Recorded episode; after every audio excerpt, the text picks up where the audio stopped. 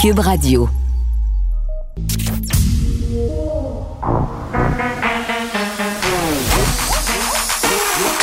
Elle a une opinion sur tous les sujets. Pour elle, toutes les questions peuvent être posées. Geneviève Peterson. Cube, Radio. Salut tout le monde, j'espère que vous allez bien. Bienvenue à l'émission. Et on règle tout de suite le nombre de cas parce que c'est encourageant aujourd'hui. 308 seulement.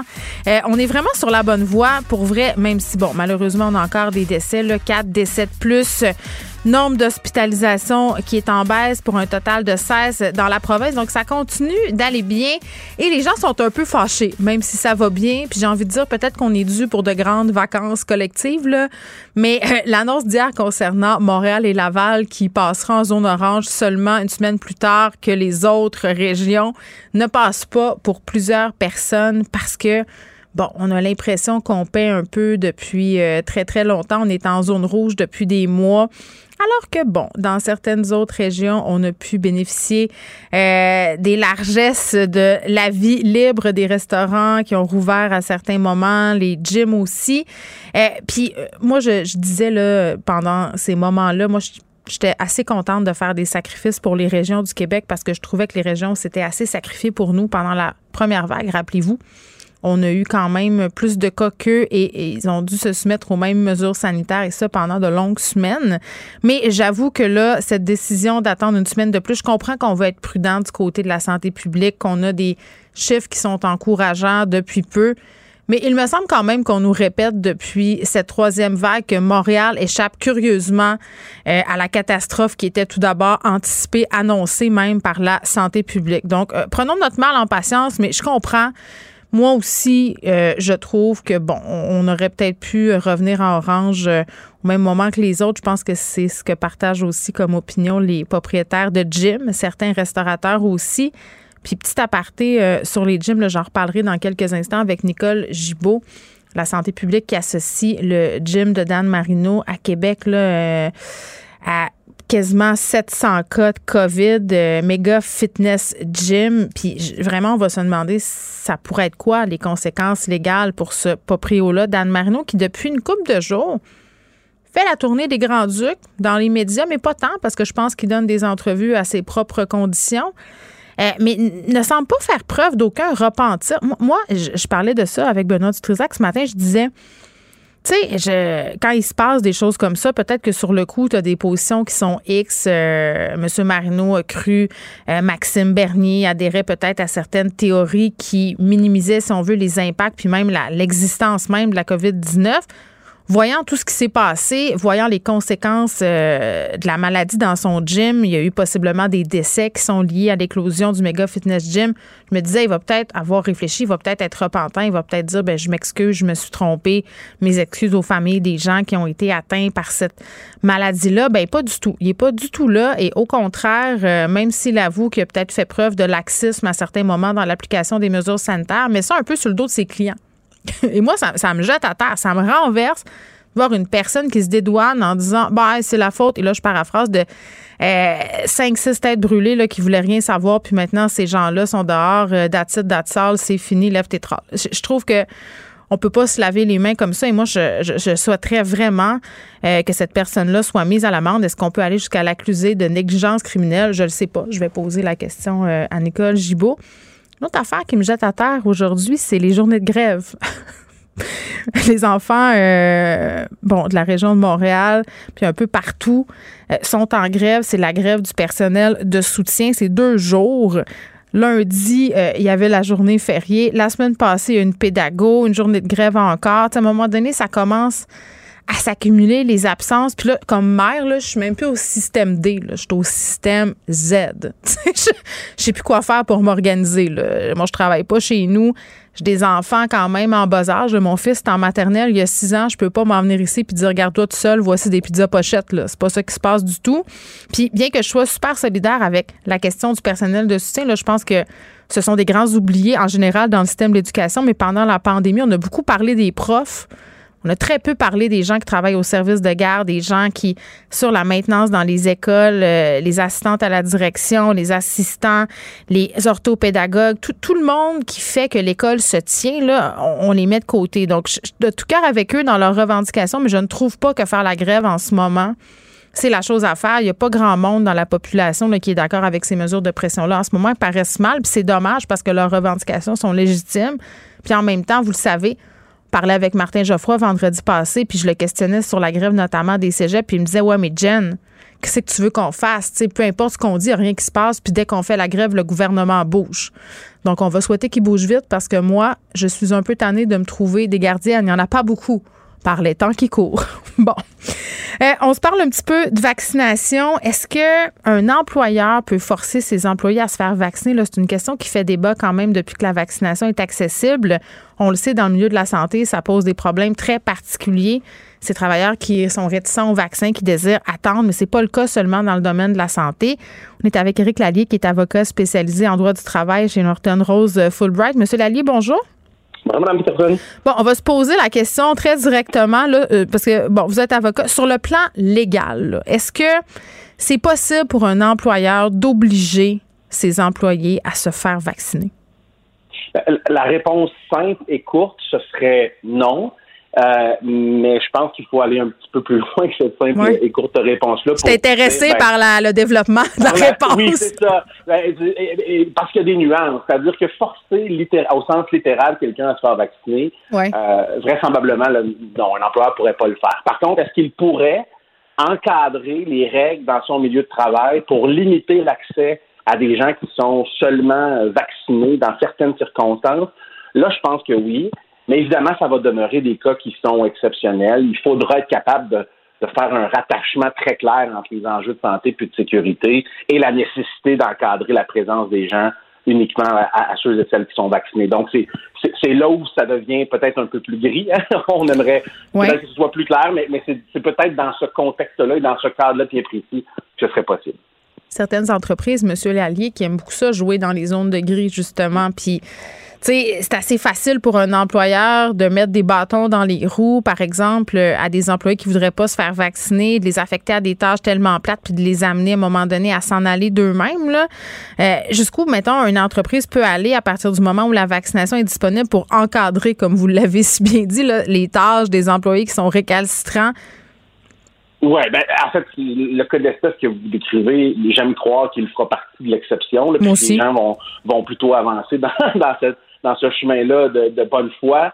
Moi, ce que je dis toujours, c'est un, peu la, la, la, la, base de ma réflexion, c'est est-ce qu'on est capable de faire un lien direct entre des enjeux de santé et de sécurité qui sont clairs, évidents? Mm-hmm. On pense à des gens qui sont exposés au virus, on pense à des gens qui ont euh, fait face à des éclosions importantes dans leur milieu de travail, bon, etc. On peut nommer plusieurs euh, cas de figure. Là. Si on est capable de, de, de, rattacher ça à, à, des à, ces enjeux-là à la vaccination, ben là, ce sera certainement un, outil. On le voit dans le milieu de la santé. On a créé une petite brèche en demandant à certains employés dans certains milieux de fournir une preuve de vaccination, des défaut mm. de quoi ils allaient être dépistés obligatoirement. Donc, euh, ben là, c'est un bon exemple. Là, on est directement dans un cas où les gens sont bon euh, font face au virus tous les jours. Alors, c'est probablement euh, le, meilleur de ces exemples-là, mais il y en aura vraisemblablement d'autres. Mais encore une fois, ça va être une question euh, d'analyse des enjeux de santé et de sécurité. Oui, puis en même temps, à un moment donné, euh, si l'entreprise euh, met des bâtons dans les roues ou affecte des employés à certaines tâches, ça devient pas tentant de ne pas se faire vacciner, ça devient presque une obligation déguisée. Mais, mais ceci dit, moi, moi je suis pro-vaccin et j'ai l'intime conviction que les gens devraient se faire vacciner. mais je suis intimement convaincue même si je suis pro-vaccin, que d'obliger des gens en général, puis d'obliger des employés à se faire vacciner, c'est pas tellement winner. Je pense pas que c'est comme ça qu'on suscite, si on veut, euh, l'adhésion à la campagne vaccinale. Oui, puis jusqu'à maintenant, moi, je dirais que ce que je vois beaucoup chez les entreprises et les employeurs, c'est plutôt une, forte campagne de soutien, oui. euh, puis d'encouragement à la vaccination. On voit, on a vu des mesures là de toutes sortes dans plein milieu de travail je, je, le dis, en tout cas, moi, j'ai jamais vu là, le milieu des affaires puis le milieu des employeurs se mobiliser autant euh, derrière une seule et même entre guillemets cause là. Et, je pense que les entreprises sont vraiment dans plutôt l'accompagnement euh, et, l'alignement avec les, les, orientations qui sont émises par la santé publique plutôt que la coercition. Puis ça, là-dessus, je pense aussi que c'est la bonne approche. À tout le moins, à ce moment-ci, alors qu'on voit que le gouvernement lui-même a plutôt misé sur mm. cette approche-là euh, plutôt que de rendre tout ça obligatoire. Mais oui, tu présentes ça comme un avantage, euh, puis c'est assez pavlovien. Là. Tu présentes les avantages qui sont liés à un geste X, puis les gens euh, sont plus enclins à y aller que si tu les obliges, puis si tu dis, ben si tu le fais pas, je vais te donner une amende. Le cerveau humain est bizarrement fait, il fait comme ça. Bon. euh, moi, il y, a une affaire qui me chicotait, je me dis, OK, tu admettons, on, respecte la volonté de chacun parce que c'est comme ça, hein, la vie au Canada, et, on, remercie, euh, je sais pas qui de vivre ici, mais on est chanceux, on est en démocratie, puis on n'est pas dans un, gouvernement totalitaire. Il y a des gens qui vont décider de ne pas se faire vacciner. Moi, comme, comme employé dans une entreprise, ça me tente pas de côtoyer des employés qui sont pas vaccinés puis de m'exposer à ça. Euh, ça aussi, ça va poser des problèmes. Ben, au-delà des enjeux juridiques qu'on a évoqués il y a quelques instants, il va y avoir des enjeux pratiques très clairs. Hmm. Euh, parce que dans les milieux de travail, vous le savez, là, je pense que j'invente rien, mais évidemment, il y a des conflits, il y a des affrontements, il y a parfois des, des, chicanes entre employés. Alors, mhm. ce sujet-là fait, et, c'est clair, l'objet d'une certaine controverse aussi là, euh, au sein des groupes d'employés. Donc, euh, je pense qu'un employeur euh, diligent va s'assurer de, de, garder l'œil ouvert et puis d'intervenir en, cas de conflit pour éviter que ça, ça dérape, parce que oui, c'est une source potentielle litigieuse entre, entre individus. Il y a des gens aussi qui ont peur que si euh, la vaccination, deux doses, je parle, là, est, accessible à tous en entreprise, certains employeurs vont laisser tomber les mesures sanitaires. Puis le gouvernement nous dit, même si on est vacciné en attendant tout ça dans l'intervalle, il faut continuer. Puis on sait que pour certaines entreprises, c'est très, très cher. C'est onéreux de maintenir ces mesures-là. Ça aussi, ça fait partie des craintes de certains employés qui disent, oh, attendez un peu là, avant de rusher la vaccination. Oui, ben là, ça, c'est un, point d'interrogation qui, demeure entier. C'est-à-dire que le plan de match sur le retrait, qu'il soit progressif ou non des mesures euh, euh, de protection qui sont en place, lui, il est un peu inconnu. Alors, évidemment, on voit que dans la société civile, il y a un plan de déconfinement clair. les entreprises se demandent à ce statut, bon, mais OK, quand est-ce que nous, on va ou pas, ou pas pouvoir euh, diminuer les mesures, puis quelles seront ces nouvelles mesures-là, le cas échéant? Là, je vous dirais que ça demeure un casse-tête pour le moment, mais j'ai bon espoir que les choses vont se préciser dans les, dans les prochaines semaines, sinon les prochains mois. Bon, euh, il y a une étude qui est sortie récemment qui fait un lien entre la spiritualité et les croyances religieuses, autrement dit, l'adhésion au vaccin. Est-ce qu'un employé peut refuser de se faire vacciner pour des raisons religieuses? C'est une euh, très bonne question, mais le droit à, ses propres croyances et, à ses propres euh, aspirations sur le plan religieux, c'est un droit qui est reconnu par les chartes. Donc, à première vue, quelqu'un qui aurait un, véritable motif lié à sa religion, puis j'insiste là-dessus, là, parce que la jurisprudence euh, sur la question de l'accommodement religieux a, toujours appuyé ça. C'est-à-dire qu'il faut faire la démonstration hmm. euh, d'un véritable enjeu lié à la religion. Mais là, vraisemblablement, il y aurait euh, probablement espace pour qu'un accommodement soit mis en place. Mais là, hmm. l'accommodement, lui, peut prendre plusieurs formes. Euh, notamment de la réaffectation à d'autres tâches, là, euh, bon, etc. Mais c'est certain que faut, faut être dans un cas où la vaccination est obligatoire en premier lieu. Puis je vous ai rappelé tout à l'heure que c'est un cas qui était encore somme toute exceptionnel. Et dans un deuxième cas, présence de, d'une demande d'accommodement religieux. Donc, euh, c'est peut-être peut-être plus théorique que pratique en ce moment là, à la lumière de la, situation actuelle. Je pense qu'il y a beaucoup de gens qui œuvrent en ressources humaines euh, qui vont avoir du travail à faire en amont, M. Lallier. Éric Lallier, merci, qui est avocat spécialisé en droit du travail. On se parlait euh, d'une question qui refait régulièrement surface dans l'actualité depuis qu'on a commencé à vacciner les gens. Est-ce qu'un employeur pourrait, par exemple, forcer ses employés à se faire vacciner? Évidemment, on imagine que c'est une minorité de gens qui ne voudront pas être vaccinés, mais je pense que ce qu'on comprend, c'est que l'entreprise aurait avantage à présenter ça comme une possibilité, hein, un avantage au lieu d'obliger euh, ses employés parce que ça pourrait devenir très, très compliqué de le faire. Pour elle, une question sans réponse n'est pas une réponse. Geneviève Peterson. Cube Radio. Et on est avec Nicole Gibault. Salut, Nicole. Oui, bonjour Geneviève. Bon, on revient sur le cas du méga fitness gym qui serait à l'origine de près de 700 cas, euh, selon un document d'analyse des autorités gouvernementales. Euh, bon, c'est un truc qui est sorti, euh, je crois, à La Forêt chez TVA. c'est quand même intense, le 700 cas, possiblement 10 morts aussi suite à cette éclosion-là. puis je disais tantôt en début d'émission que j'étais assez surprise de voir le propriétaire de ce gym-là persister et signer, hein, un peu se déresponsabiliser face à tout ça. Puis moi, je me demande euh, à quelle poursuite il pourrait s'exposer, à quelles conséquences, parce que quand même, ça a eu des répercussions euh, qui sont maintenant, entre guillemets, prouvées. Euh, ça a eu des conséquences non seulement sur la santé des gens, Nicole, mais aussi sur l'image qu'on a de l'industrie des gyms au Québec. Là. Ben, là, il y a beaucoup plus de pistes pour faire des analyses au niveau juridique. Oui avec avec les constatations et, et, ces analyses-là. Là. Parce qu'effectivement, l'éclosion au méga fitness, au début, je m'en souviens quand on se parlait, on disait, bon, ben, OK, il y a tant, 100 quelques cas, après ça, 200, après ça, est-ce qu'on peut déposer des accusations criminelles? Mm-hmm. Mais on faisait toujours le lien au civil. Civil, nettement, on n'est pas dans le même contexte, c'est-à-dire que la preuve est très, beaucoup plus, je dirais même facile. C'est pas que c'est une question de facilité, là, mais c'est juste pour comprendre, c'est pas une preuve hors de tout doute raisonnable. C'est une, une il faut prouver la faute, le dommage et le lien de causalité en civil, puis par prépondérance de preuve. Qu'est-ce qui est plus qu'est-ce qui serait plus possible d'être arrivé à 50 plus 1% Alors, c'est ça la, le fardeau de preuve en civil. C'est moins difficile que hors de tout doute raisonnable. Mais on n'avait pas ces données-là. Là, je pense que ça, c'est le cas de dire, ça change la donne. Là. Si on est capable, par expert, puis je pense que c'est exactement ce qu'on voit, là, mm-hmm. euh, on voit que ces éclosions-là sont en lien direct avec des gens extrêmement malades qui tombent dans le contexte de de, de, de lésions euh, corporelles physiques, là, si on peut me permettre, parce que on peut parler de négligence criminelle au niveau criminel. Mais on était toujours sur les sur nos gardes quand on parlait de ça, parce que c'était pas évident à faire la preuve et surtout le lien. Même si c'est au, criminel, il faut quand même faire le lien que si la personne est décédée ou est gravement malade, c'est clairement à cause du gym, pas d'autre chose, pas une source qui aurait qu'elle aurait pu euh, avoir d'une autre personne qui est allée à un autre endroit, mais il faut vraiment que ce soit lié à ceci. Un. Et deux, c'est que je veux dire, c'est à cause de ça le décès ou c'est à cause de ça la maladie. Il n'y a pas d'autres facteurs euh, de son, qui peut entourer le tout. Et que troisièmement, il y a vraiment été parce que négligence criminelle. Ben, c'est ça. Euh, négligence, il faut le dire. Tu sais, Nicole, on a docteur André euh, Donti qui est directeur de la santé publique de la capitale nationale qui dit clairement que c'est le manque d'application des mesures qui a entraîné cette, euh, cette décision puis cette éclosion-là, parce qu'il y avait, bon, la, la, propagation communautaire était bien installée. À partir du moment où M. Marino, qui est quand même le propriétaire de cette entreprise-là, euh, tu sais, t'es, chez vous, t'es responsable de ce qui se passe chez vous, dans une certaine mesure, là, de pelleter ça sur le dos des, des, des, des, membres récalcitrants. Là. Il dit, euh, je l'ai entendu dire dans certaines entrevues, ah, c'était 5-6 personnes qui refusaient de se conformer.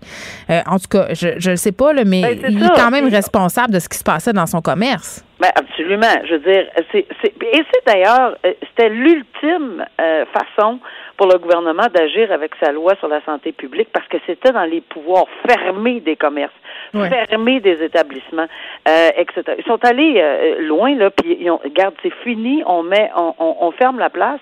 Et, et, et là, ben, le lien, comme on parlait tantôt, avec ce spécialiste, ce médecin, ben, je pense qu'il devient assez évident. Ça sera vraiment à la couronne de décider est-ce qu'ils vont vouloir déposer des accusations dans ce sens-là, parce qu'il y a quand même un décès et il y a quand même plusieurs personnes malades. Alors, c'est, c'est géant là, comme décision, c'est énorme. Euh, il faut qu'il l'analyse, s'il décide de l'analyser, là, euh, évidemment, dans, dans ce contexte-là, euh, j'imagine qu'il y a sûrement mm. des gens qui ont porté plainte, euh, des membres des familles ou des, des X nombre de personnes, qu'on est rendu presque à 700 par, parce que c'est là qu'on voit combien c'est incroyable. fasse pas son meilleur culpa aussi, Nicole, si jamais ça se ramasse en cours de justice. On se parle souvent des remords ensemble, ah, des, des, accusés qui, qui réalisent des affaires, qui disent ben j'ai erré. Là, on semble pas du tout être là-dedans. Non, mais c'est ça. Mais on va voir s'ils vont y aller, si la couronne va décider. Puis, mais n'importe quelle de ces personnes-là qui est en mesure de faire la preuve au civil va peut-être aussi vouloir euh, le faire. Et peut-être pas nécessairement les gens qui ont qui, sont allés au gym, mais les gens qui ont été infectés par des oui, gens qui tu fais ton épicerie à côté du gars qui est allé au gym, puis là, je sais pas, moi, tu as une ouverture dans ton masque, l'autre ketchup, puis ça vient de finir, c'est un super propagateur. Tu n'as rien demandé, là. T'es pas allé au gym, tu as suivi les consignes. Maintenant, il faut jamais oublier qu'il faut prouver la faute. Fait que le lien, c'est. Si on parle par personne interposée, il y a quelqu'un qui va sûrement se lever. Première affaire, mais c'est pas c'est pas de ma faute, je savais même pas que mon conjoint était allé au gym. Tu sais, je donne l'exemple. Le conjoint va au gym, là, puis il ramène ça à la maison, puis la, la dame ramène ça ailleurs, ou lui, puis tu sais, il, il, va y avoir des, des choses qui seront pas, on, sera pas capable de faire le lien. Mais il y a quand même des ouvertures. Au niveau euh, euh, juridique, là, il va en avoir partout. Il s'agit des étudier profondément, puis d'en arriver à une conclusion logique, pas faire dépenser des sous à personne, pensant que, hop, j'ai j'ai une poursuite directe tout de suite. Oui, c'est ça. Et puis si ça s'en va euh, au criminel, les procureurs vont avoir une petite job à faire, justement. OK, oui. Euh, on se reparle de Michel Brûlé. Euh, la dernière. Oui, bon, cet éditeur déchu qui était au Brésil hein, la dernière fois qu'on s'en était parlé pendant la durée de ses procédures. Puis on s'était un peu toutes les deux étonné du fait qu'il ait gardé son passeport et qu'il ait pu quitter le pays, étant donné qu'il était accusé d'agression sexuelle puis qu'il avait l'habitude de voyager. Hein? Michel Brûlé, quand même, là, il faut tenir compte de ses habitudes dans cette histoire-là. Exactement.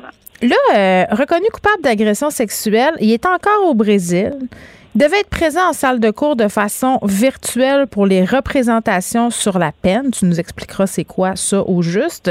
T'es supposé être là en visioconférence. Son avocat a dit qu'il y avait des problèmes techniques. Là, à un moment donné, Nicole, comment ça se peut euh, qu'il soit encore là, qu'on l'ait pas extradé? Je veux dire, lui, il essaie visiblement, et là, c'est moi qui le dis, ça a l'air de quelqu'un qui essaie de fuir un peu euh, son destin. Euh, Geneviève, toujours même pas, là. C'est pas juste toi qui le, le je fais attention, je fais attention. le procureur de la couronne aussi. oui, c'est ça.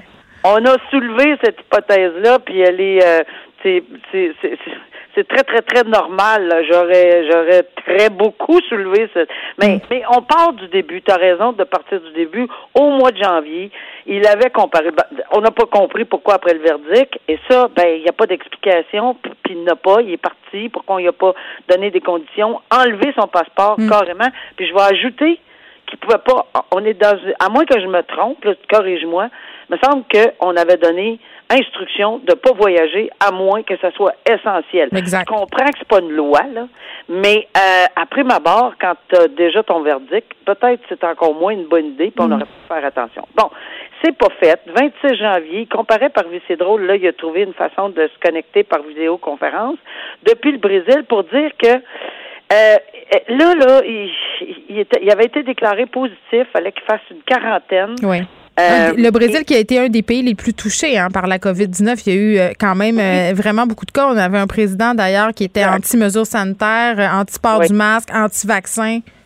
Et honnêtement, là, c'est pas quelqu'un qu'on veut voir ici, là, parce que le Brésil, on sait qu'il y a des variants. Mais c'est pas là la question. Il est trop tard, il est là. Il faut mhm. qu'il y ait à un moment donné, ou puis faut qu'il ait sa, sentence, même s'il en appelle du verdict. Là. Mais lui, là, ça, ça, ça m'avait, ça nous avait tous les deux, toutes les deux. Moi, j'avais, j'avais, j'avais vraiment grincé des dents.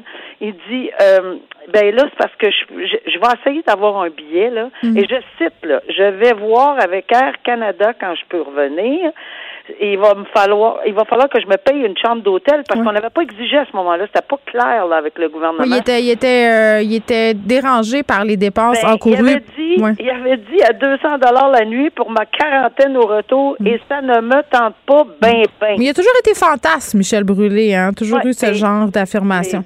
Je, je, je, je, me je me replaçais mm. à l'époque où j'étais juge, je me disais, moi, me faire dire quelque chose de même, ça me tente pas ben ben et qu'on réagit mal. Tu serais allé le chercher par le fond de culotte? réagi, j'aurais dit, voyons, ça ne tente pas bien, bien. C'est quoi l'affaire, là? Je veux dire, tu as une obligation de revenir. Maintenant, c'est sûr qu'à l'époque, on parle au 26 janvier, on n'est pas dans la même situation avec le, variant brésilien. Puis avait... Là, en ce moment, on se dit, il n'est pas là. Peut-être c'est bien mieux qu'il soit pas là, mais qu'il soit pas capable de se brancher. Ça, moi aussi, j'ai beaucoup de difficultés là, mm. euh, énormément de difficultés. Mais là, tu dis, pour les représentations ou les observations sur la peine, c'est parce qu'il n'a même pas passé l'étape. Les observations sur la peine, c'est que la couronne, la défense vont plaider qu'est-ce qu'ils veulent, qu'est-ce qu'ils suggèrent au juge. Mais il n'a pas passé à ma connaissance, ben pas à ma connaissance, c'est évident, un plus un égale deux. S'il n'est pas là depuis le mois de janvier, il y avait deux rencontres pour préparer le rapport présententiel, on avait discuté, c'est-à-dire qu'il faut qu'il soit vu par un agent de probation. Ça, on demande ça régulièrement, nous autres, à la Cour. Quand quelqu'un n'a pas d'antécédent judiciaire, on veut le connaître en profondeur, on demande une enquête par les, agents de probation. Ben, il y a deux rencontres, puis il les a pas faites encore, puis il n'est pas revenu, puis il n'est pas par visioconférence. Est-ce qu'il a fait ces rencontres par visioconférence? Euh, je ne sais pas, mais on, aurait été beaucoup mieux de s'assurer que on, place toute, toute la situation en ordre, là, ordonner qui rencontre ses agents, quand même que ce soit par vidéoconférence. Euh, il y a des moyens. Mais là, on lui donne une chance. Ben, on lui donne une chance. On lui donne une chance, puis on en donne pas une, là, en ce sens qu'on on sait qu'il peut pas revenir. C'est un fait. Il n'y a pas d'avion du Brésil qui arrive ni à Toronto, aux États-Unis, ni au Canada. Il y en aura un le 6 juillet. Le juge veut s'assurer qu'un billet d'avion soit acheté pour M. Brûlé. Mais ça ne euh, veut pas dire qu'il va revenir le 6 juillet. Il veut s'assurer qu'un billet d'avion. Peut-être que les, les, mesures ne seront pas levées pour le Brésil. Ah, il veut, il veut s'assurer qu'un billet d'avion soit acheté pour cette date, le juge. Parce que je pense qu'il est bien tanné, là. Puis Michel Brûlé, juste le spécifique, qui a porté le ben, verdict en appel. Hein, c'est peut-être. Oui, c'est vrai, tu as raison. Pour le 6 juillet, mais sauf que le 6 juillet, est-ce que ça va être levé? Est-ce qu'on va pouvoir vendre des billets d'avion? Mais au moins par vidéoconférence, visioconférence, puis il y a un mandat d'arrestation suspendu, ça c'est régulier, là. Il donnait une chance qu'au 18 juin s'il veut se présenter. Maintenant, s'il veut se présenter, il va falloir qu'il fasse une méchante quarantaine, euh, avant d'être capable puis de tester non positif, parce qu'il l'était au Brésil. Non, c'est ça. Apparemment. Il y a tout des apparemment, mais y a-tu quelqu'un qui a eu des preuves médicales? Moi, première affaire, donnez-moi un certificat médical, envoyez-le à votre avocat, faites ci, faites ça. Tu sais, il y a beaucoup de choses, là. Mm. Parce que oui, ça a l'air quelqu'un. Euh, comme le juge s'est questionné, tout à fait normal, ça a l'air quelqu'un qui veut s'esquiver de, de, la suite des choses. Bon, j'aurais le goût de faire des commentaires euh, sur Michel Brûlé, mais on dirait que je vais m'abstenir parce que ça serait pas gentil, Nicole. Puis en plus, je le connais personnellement, donc euh, je sortirais de mon devoir de réserve.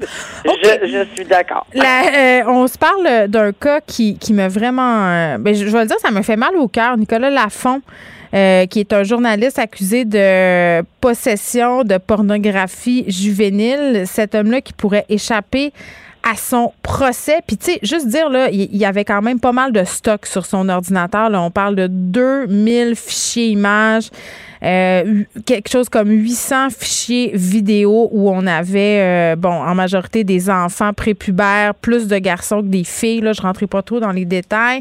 Là, il pourrait s'en tirer euh, parce qu'il évoque la loi de la protection des sources journalistiques.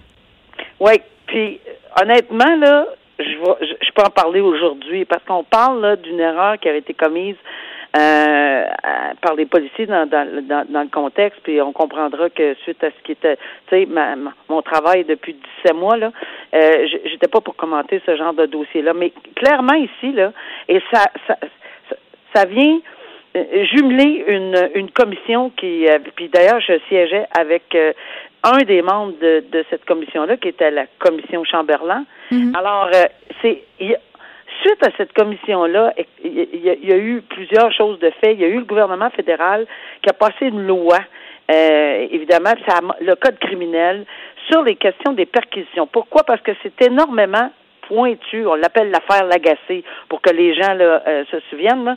Euh, il y a une loi qui, qui avait fait de l'écoute dans le téléphone de Patrick Lagacé. Mais on peut pas de, à cause de, la loi qu'on appelle mhm. communément la loi Lagacé, l'affaire Lagacé, là, euh, c'est pas permis. Il y a des règles extrêmement strictes depuis cette affaire-là. C'est très balisé.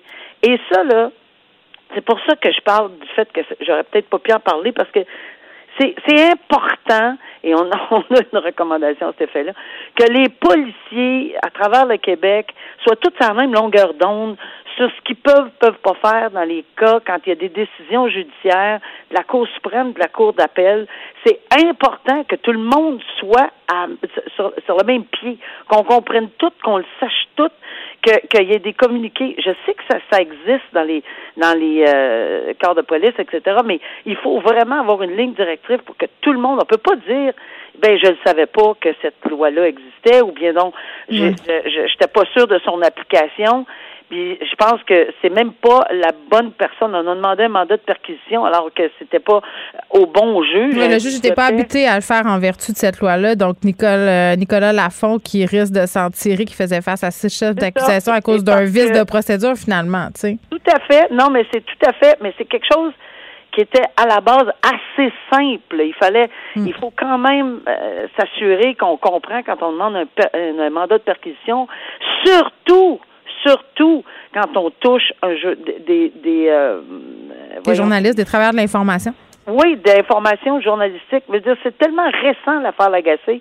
C'est tellement récent cette loi-là. C'est la, la seule chose qu'il fallait faire, c'est de s'assurer d'avoir tout, tout regarder les balises là-dedans. Mais malheureusement. on va passer à côté. Puis cet homme-là va peut-être s'en tirer. Euh, on va continuer à suivre ça, évidemment, là, parce que ça fait beaucoup jaser. Puis de, de savoir euh, qu'on puisse invoquer euh, ce vice-là pour s'en tirer sur des accusations. ben oui, c'est ça les, les, les délais pour des meurtriers. Si ah, jaser, là, Alors oui, ici, c'est peut-être un cas où c'est exactement ce qui va être qui, qui, va arriver, à moins de évidemment d'aller en appel plus haut, plus haut, plus haut. On verra. On verra. Merci, Nicole. À demain. À demain. Au revoir. Joignez-vous à la discussion. Appelez ou textez le 187 Cube Radio 1877 827 2346. Hello.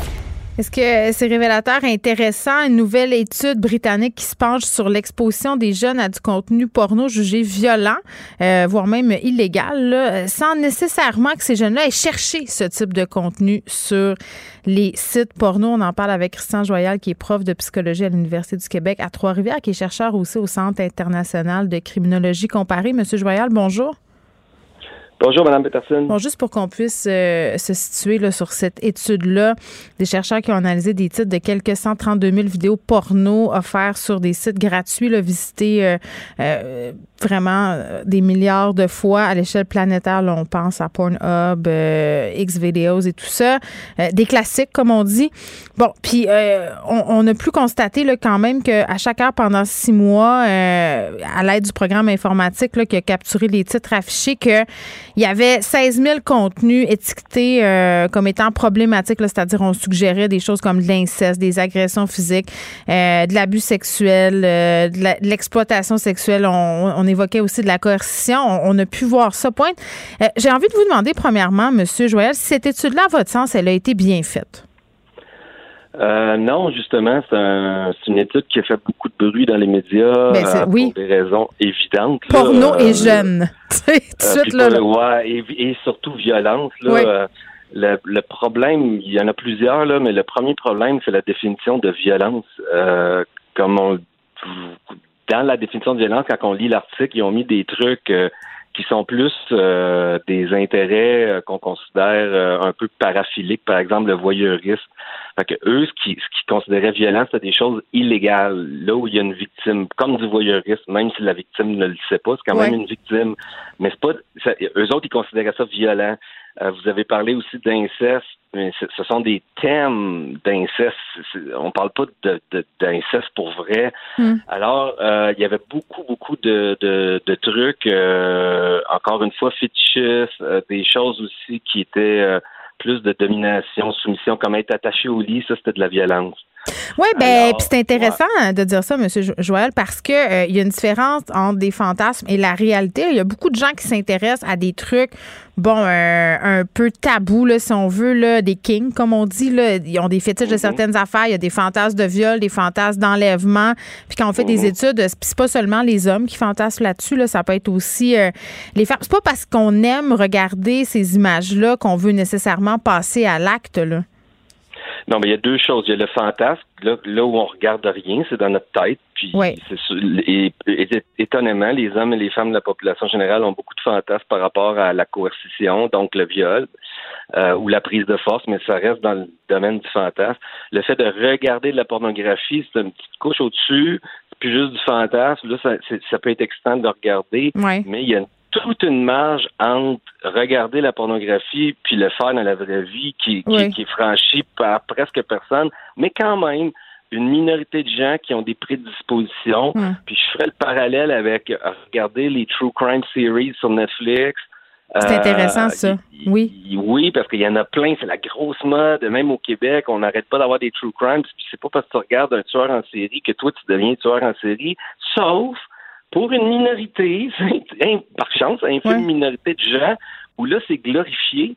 Puis eux, ils sont ils sont assoiffés de, de, de, de, passer dans les médias, puis ils passent à l'acte, mais c'est pas nécessairement à cause de ça. Mm. Il y a plein d'autres facteurs.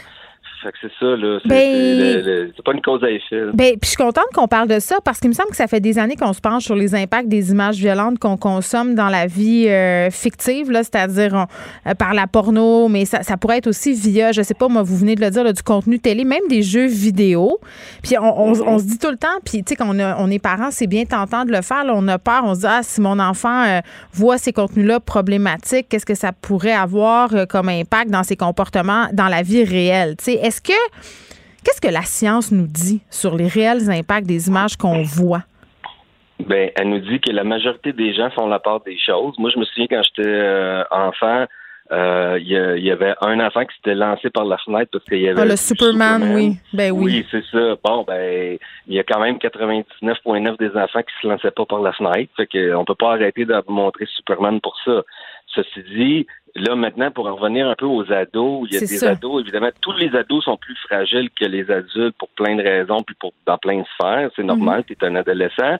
Euh, ceci dit, la grande majorité, pour répondre à votre question, il y a des études qui sont faites depuis 10 ans là, au, niveau longitudinal, qui regardent la pornographie regardée quand tu as 14-15 ans, puis après, 10 ans plus tard, ils vont regarder ce que tu fais sexuellement dans la vie, puis, euh, dans 99% des cas, ça n'a pas rapport. C'est pas parce que tu as mm. regardé une, affaire d'inceste, entre guillemets, qu'après tu fais de l'inceste. Mais attendez, là, euh, M. Joël, un, des, un des fantasmes, en tout cas, les vidéos les plus cherchées au Québec, là, parce que Pornhub sort son palmarès un peu chaque année, là, puis dans le top 10, c'est souvent euh, les step brothers, les step sisters. on traite beaucoup sa famille reconstituée. Là. Il y a quelque chose ici, là, je sais pas. Là, mais... dans, la presse ce matin, c'était écrit que je disais c'est juste de la porno, mais ce que je voulais dire, c'était dans le contexte de l'inceste. Oui.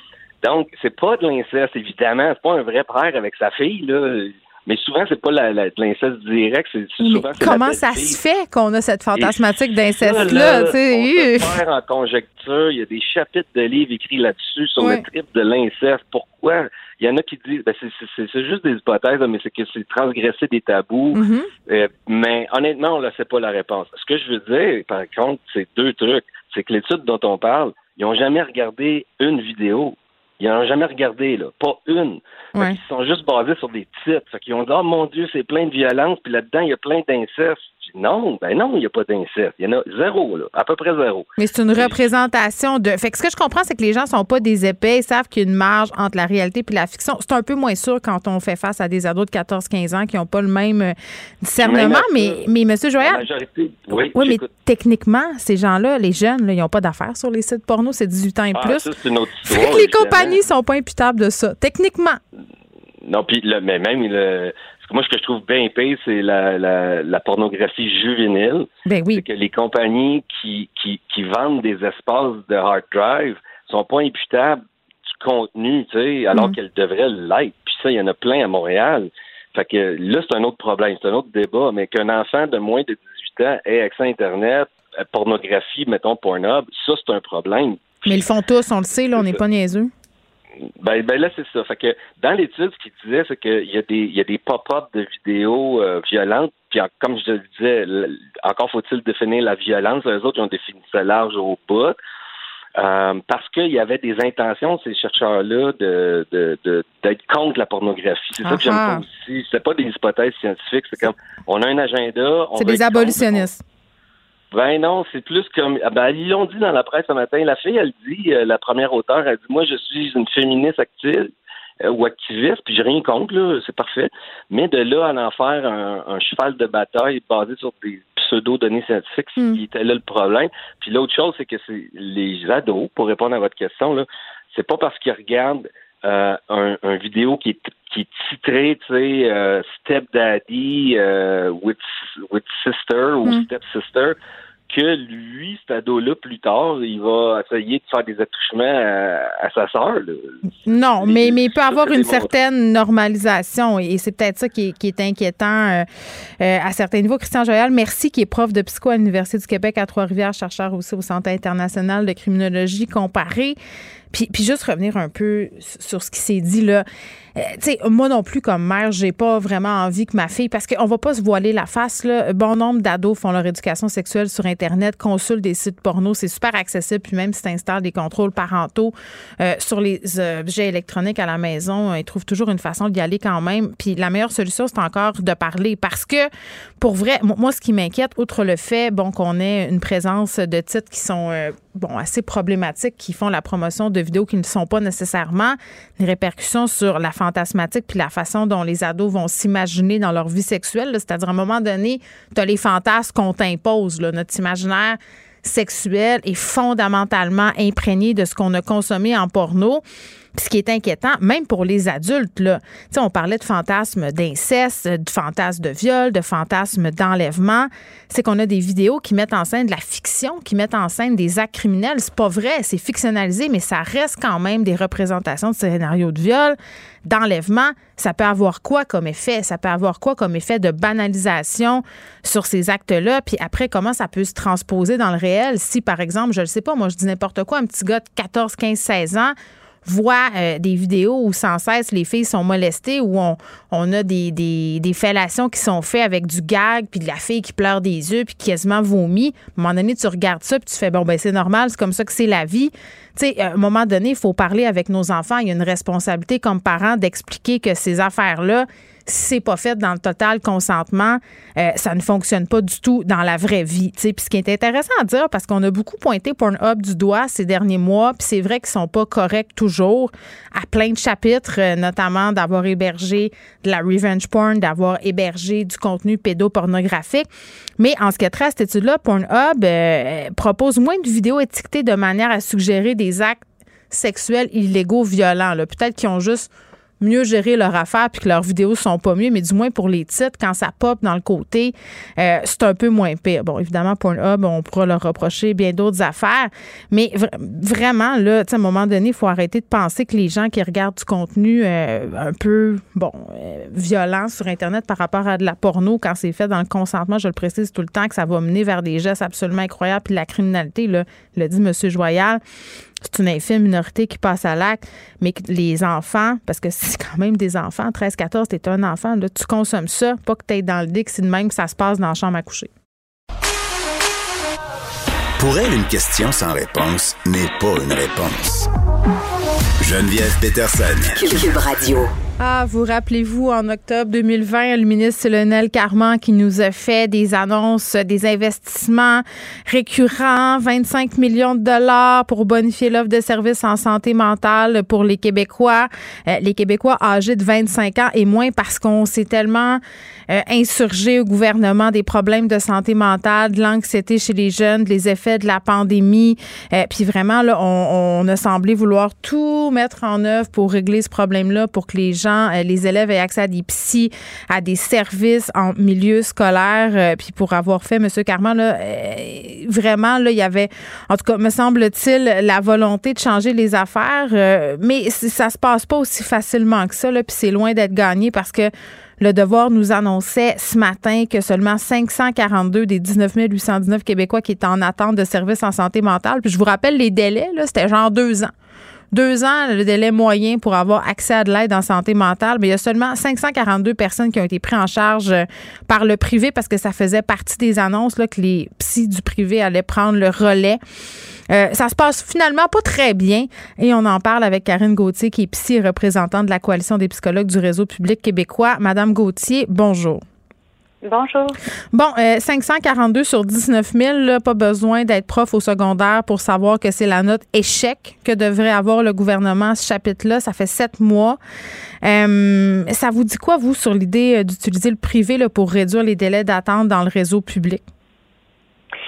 Ben, ça nous dit que c'est probablement pas la, la, la, meilleure solution, qu'il y a des limites excessivement importantes là qu'on a qu'on a quand même documentées, euh, puis que euh, ce qui ce qui euh, ce qui semble être la bonne solution, c'est vraiment d'attirer et de retenir les psychologues dans le dans le réseau, au cœur du mm-hmm. réseau public. Là. Il y a plusieurs limites qui font en sorte que euh, c'est pas la meilleure solution, dont la complexité euh, des cas, euh, donc le, dont le manque de travail euh, interdisciplinaire aussi qui, qui, est disponible dans le réseau. Là, ça fait partie mm-hmm.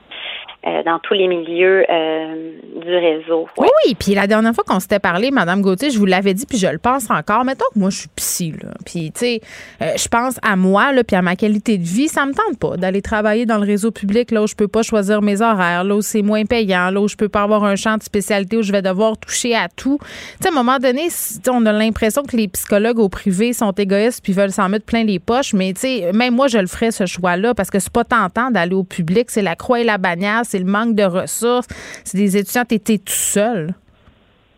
Mais en même temps, il y a quand même beaucoup, là, même de doctorants qui veulent venir travailler dans, le réseau public, là, comme. Mais pourquoi ils vont euh, pas?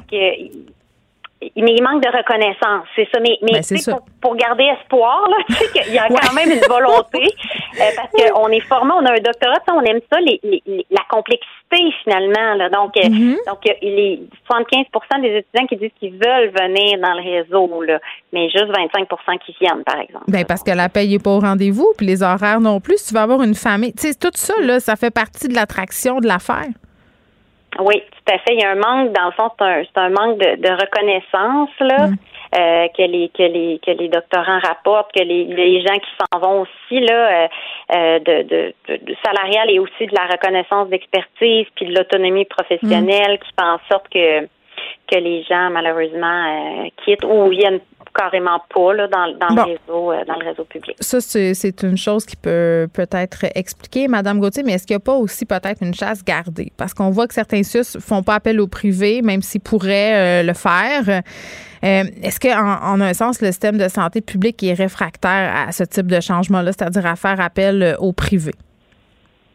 Bien, je pense pas que c'est c'est qu'ils sont réfractaires. Ce qu'on ce qu'on a comme écho, c'est que c'est très difficile d'identifier, OK, quel type de, de euh, de, de, patients on peut on pourrait référer euh, au privé dans une pratique plus euh, en solo là finalement là tu sais. Puis que que la personne le psychologue ne peut pas faire partie des rencontres multidisciplinaires là, dans le réseau. La plupart des gens ont des rencontres avec leur équipe à chaque semaine donc mm-hmm. là euh, c'est aussi les autres membres de l'équipe qui veulent pouvoir parler aux psychologues, mais c'est sûr que là, quand c'est des psychologues, tu sais, dans, dans, dans le privé, leur horaire est pas arrimé. Là, comme nous, dans le réseau, on a des moments à chaque semaine. Moi, par exemple, dans chacune de mes cliniques, tu sais, j'ai deux cliniques, j'ai deux réunions, tu sais, que je mets pas de patients, que on sait à chaque semaine, tout le monde, tous les médecins, toutes les infirmières, tous les travailleurs sociaux, tous les physios, on a tout ce moment-là pour se parler, là, pour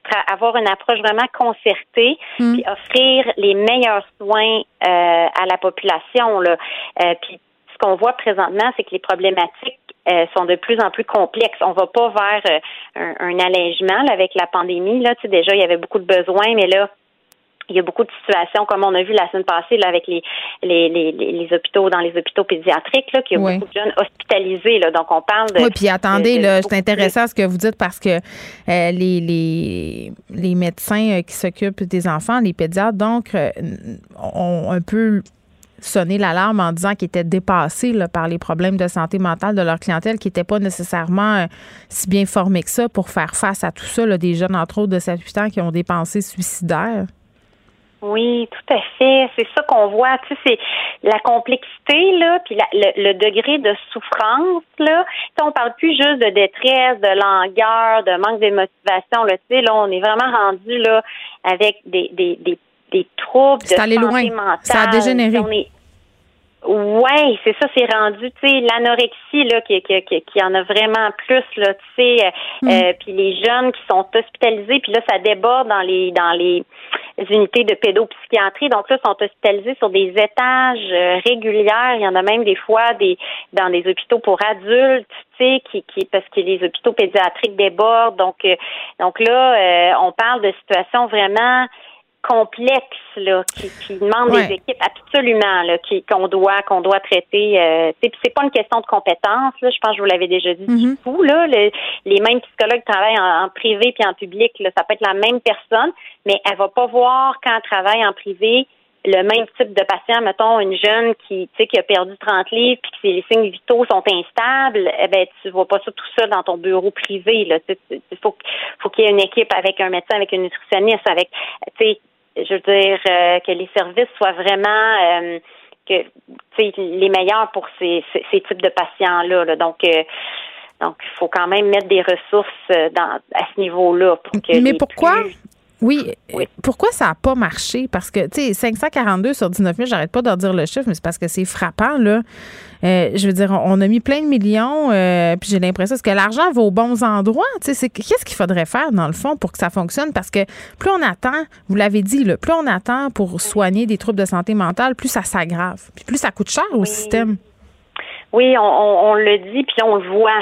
C'est ça qui, qui, est vraiment triste, tu sais, dans le sens que là, les, les, les, même les urgences sont engorgées.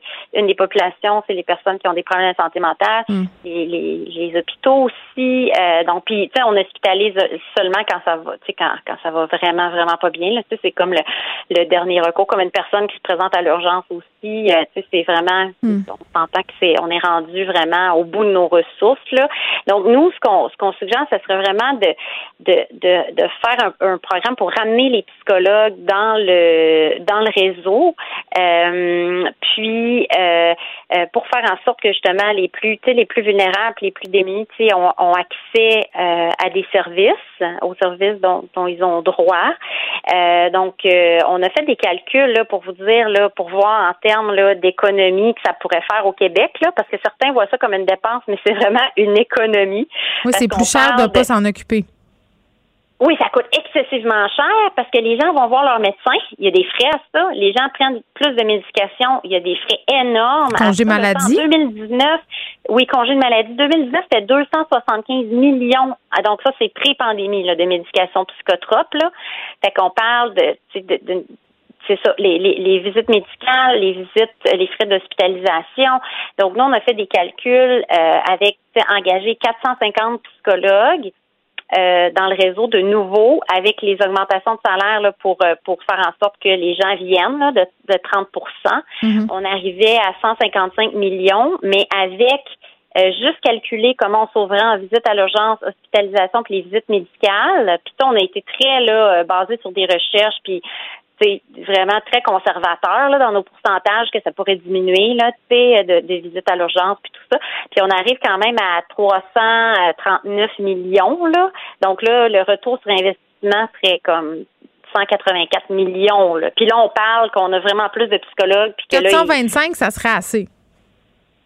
Pardon? 425 psy de plus dans le réseau, ça serait assez pour arrêter l'hémorragie. Ça semble euh, ben, on parlait de 400, ouais, 450. 450 là, on disait que, tu sais, qu'environ là, qui, qui, euh, qui sont manquants. Euh, euh, tu sais, c'est sûr que ça serait, ça l'aiderait grandement. Là, parce que là, il en manque.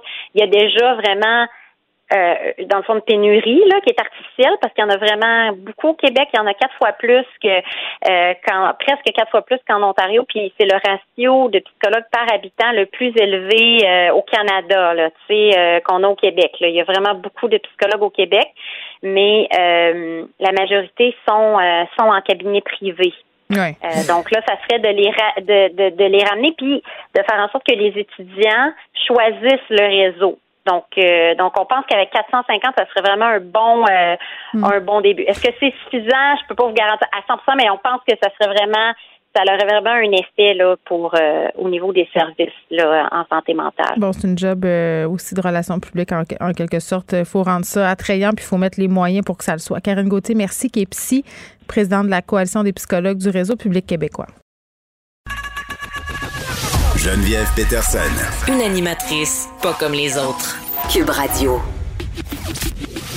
Le, commentaire de Luc La Liberté. Une vision américaine pas comme les autres. Salut Luc. Oui, bonjour Geneviève. Je profite de ta présence euh, pour souligner le fait que j'ai oublié de dire que c'était la fête de François Legault aujourd'hui.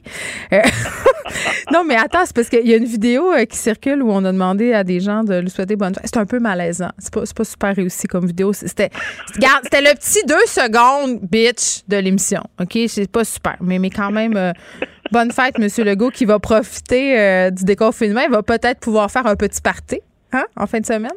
Sait-on jamais? Peut-être à 8, ça s'en vient, là? Il est mieux de respecter les règles sanitaires parce qu'on le guette. OK. Euh, on se parle euh, d'un acteur que je ne connaissais pas tellement. Euh, Peut-être que je vis dans une grotte, là. John Cena, acteur, c'est un lutteur aussi, là, américain. Oui, voilà. Euh, il, il est obligé, en tout cas obligé, on le, on le fait, je crois, s'excuser euh, à la Chine parce qu'il a qualifié Taïwan de pays. On sait euh, euh, que c'est un sujet qui est excessivement tabou pour la Chine. Puis, tu sais, j'avais envie qu'on parle de ça tous les deux aujourd'hui parce que le marché chinois, pour Hollywood est rendu incontournable avec la crise qu'on vit pour le cinéma en Amérique du Nord. Et c'est comme si en ce moment, toute l'industrie hollywoodienne devait s'agenouiller devant l'Empire chinois. Ben, c'est l'impression que ça donne et c'était très net dans le cas de, John Cena. D'ailleurs, il est euh, il est critiqué beaucoup sur les réseaux sociaux, dans les médias depuis qu'il a procédé à le procédé, oui.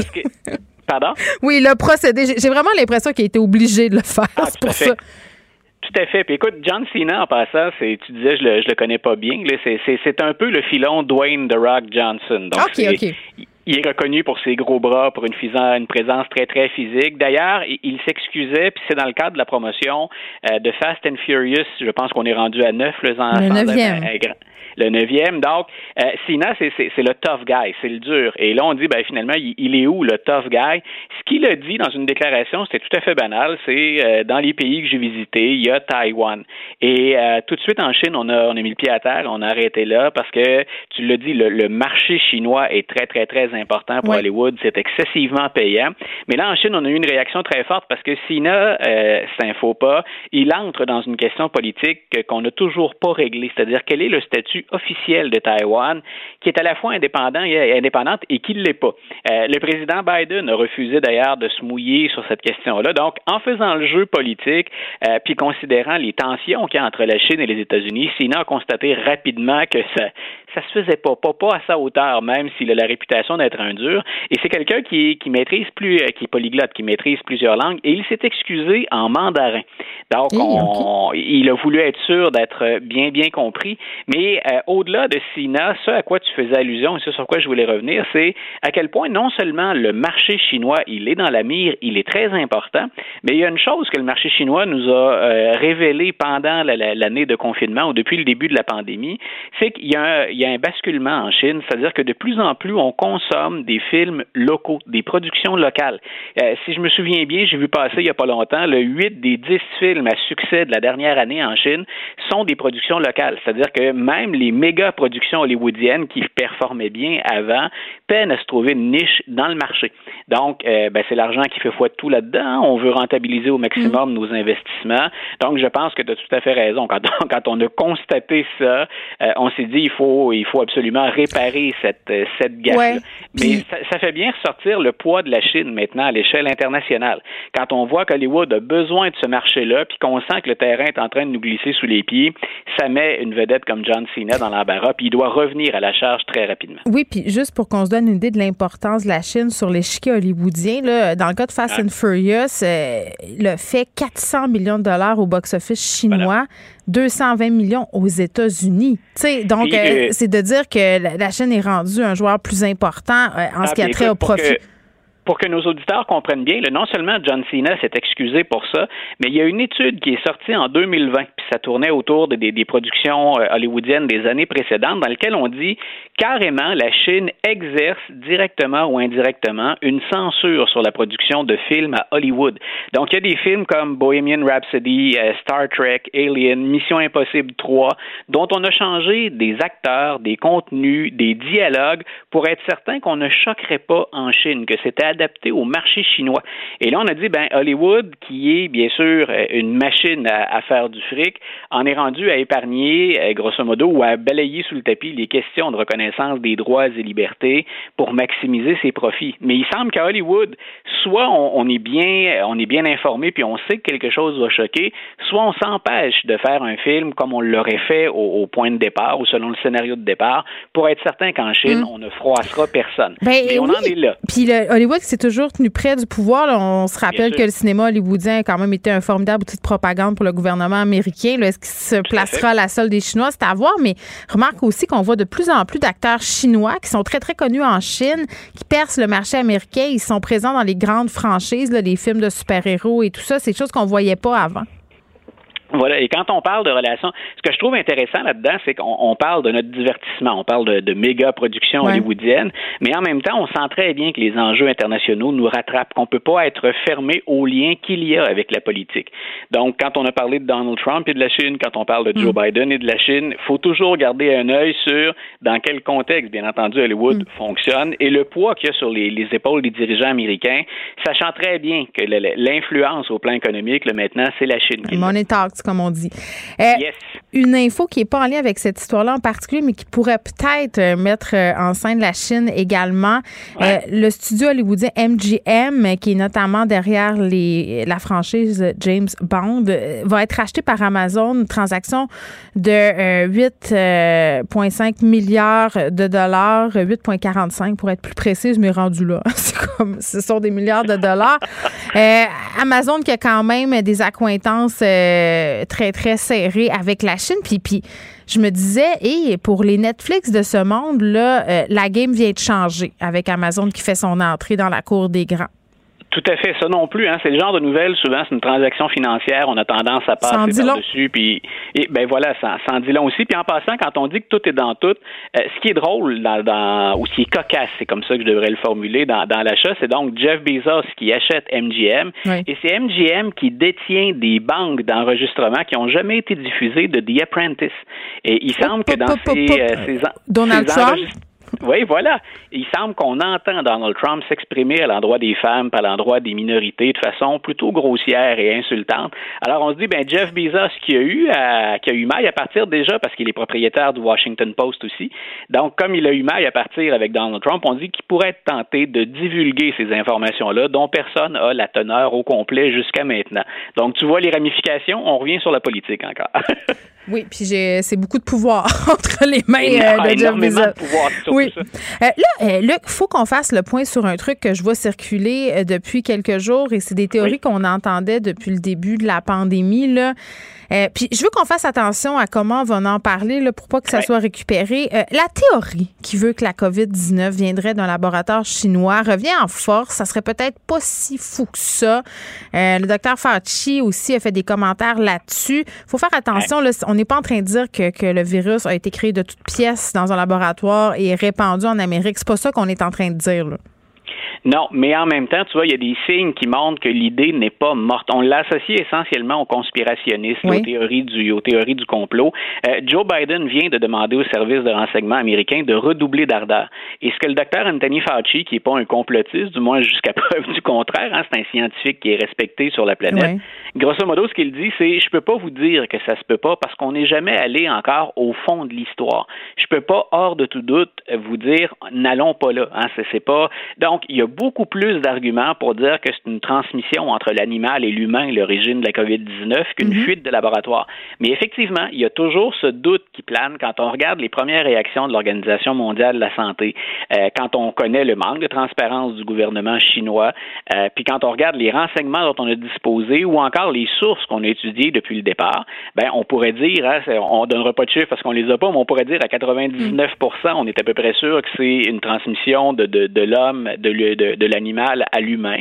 Mais comme il reste toujours un certain pourcentage, même s'il est très faible, ben, allons au bout de la, réflexion. Et c'est un peu ce que Joe Biden a dit il n'y a, pas, il y a pas longtemps, il y a euh, peut-être une heure ou une heure et demie à peine. En même temps, Luc, on se parlait des tensions entre les États-Unis puis la Chine. Est-ce que, rendu à ce stade-là, ça ferait-tu donc bien de trouver un coupable par rapport à la pandémie qui a mis le monde entier à genoux et que ce coupable-là, ce soit la Chine?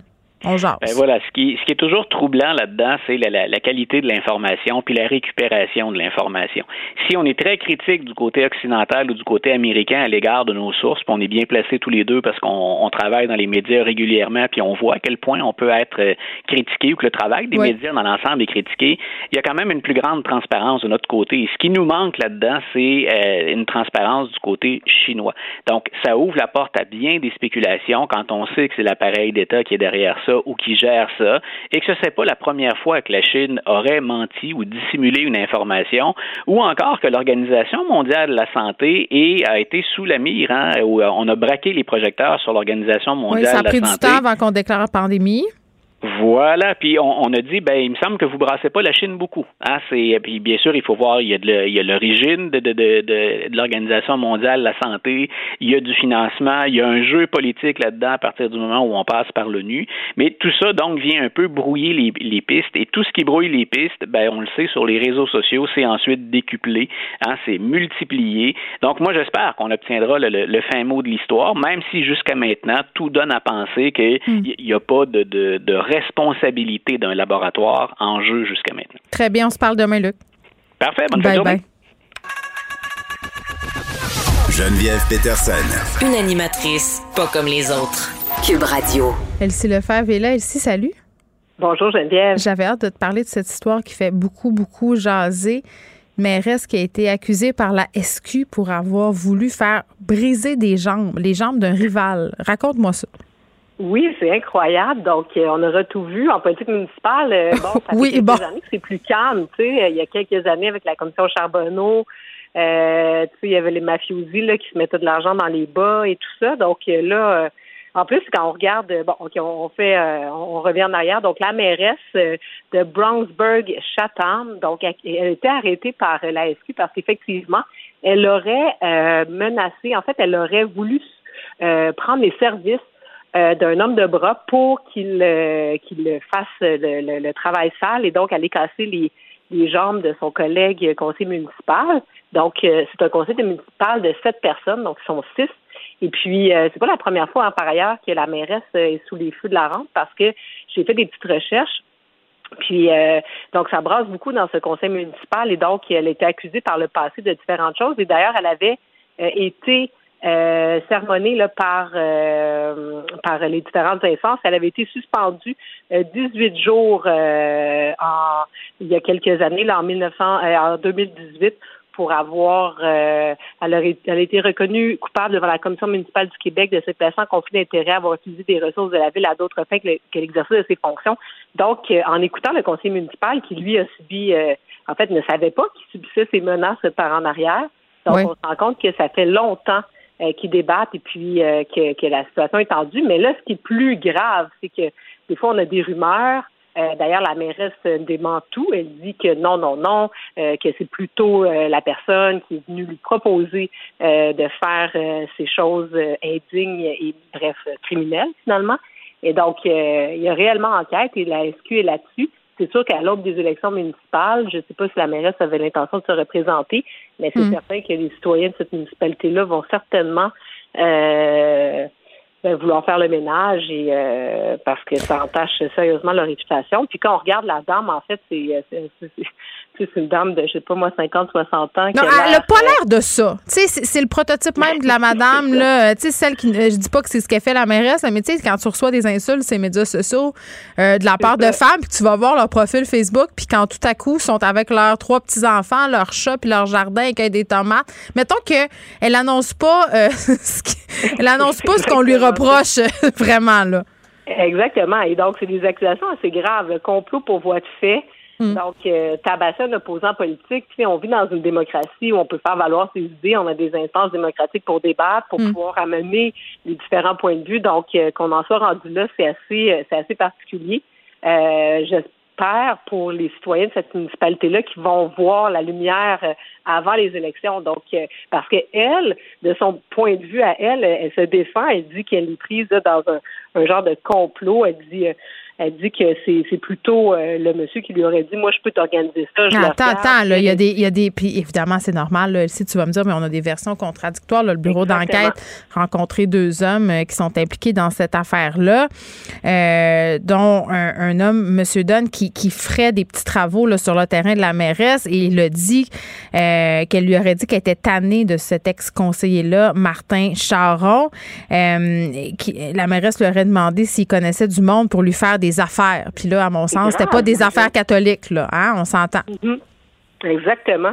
Donc, euh, puis donc c'est ça. Donc, la tierce personne qui se serait fait demander de faire ça a finalement dénoncé à la police pour éviter finalement de se faire prendre dans le complot. Mais bon, qui dit vrai, euh, jusqu'à preuve du contraire, là, il y a la présomption d'innocence. Mais tout de même, lorsque la SQ débarque chez quelqu'un, normalement, c'est qu'il y a une preuve assez solide euh, parce qu'effectivement, ça a des ça a des impacts importants sur la réputation d'un peu tout le monde. Là. Mm. Et donc, euh, Monsieur l'autre conseiller Martin Charon, lui, euh, n'est plus conseiller municipal, n'a pas l'intention de se représenter, dit qu'il veut retourner à ses choses personnelles.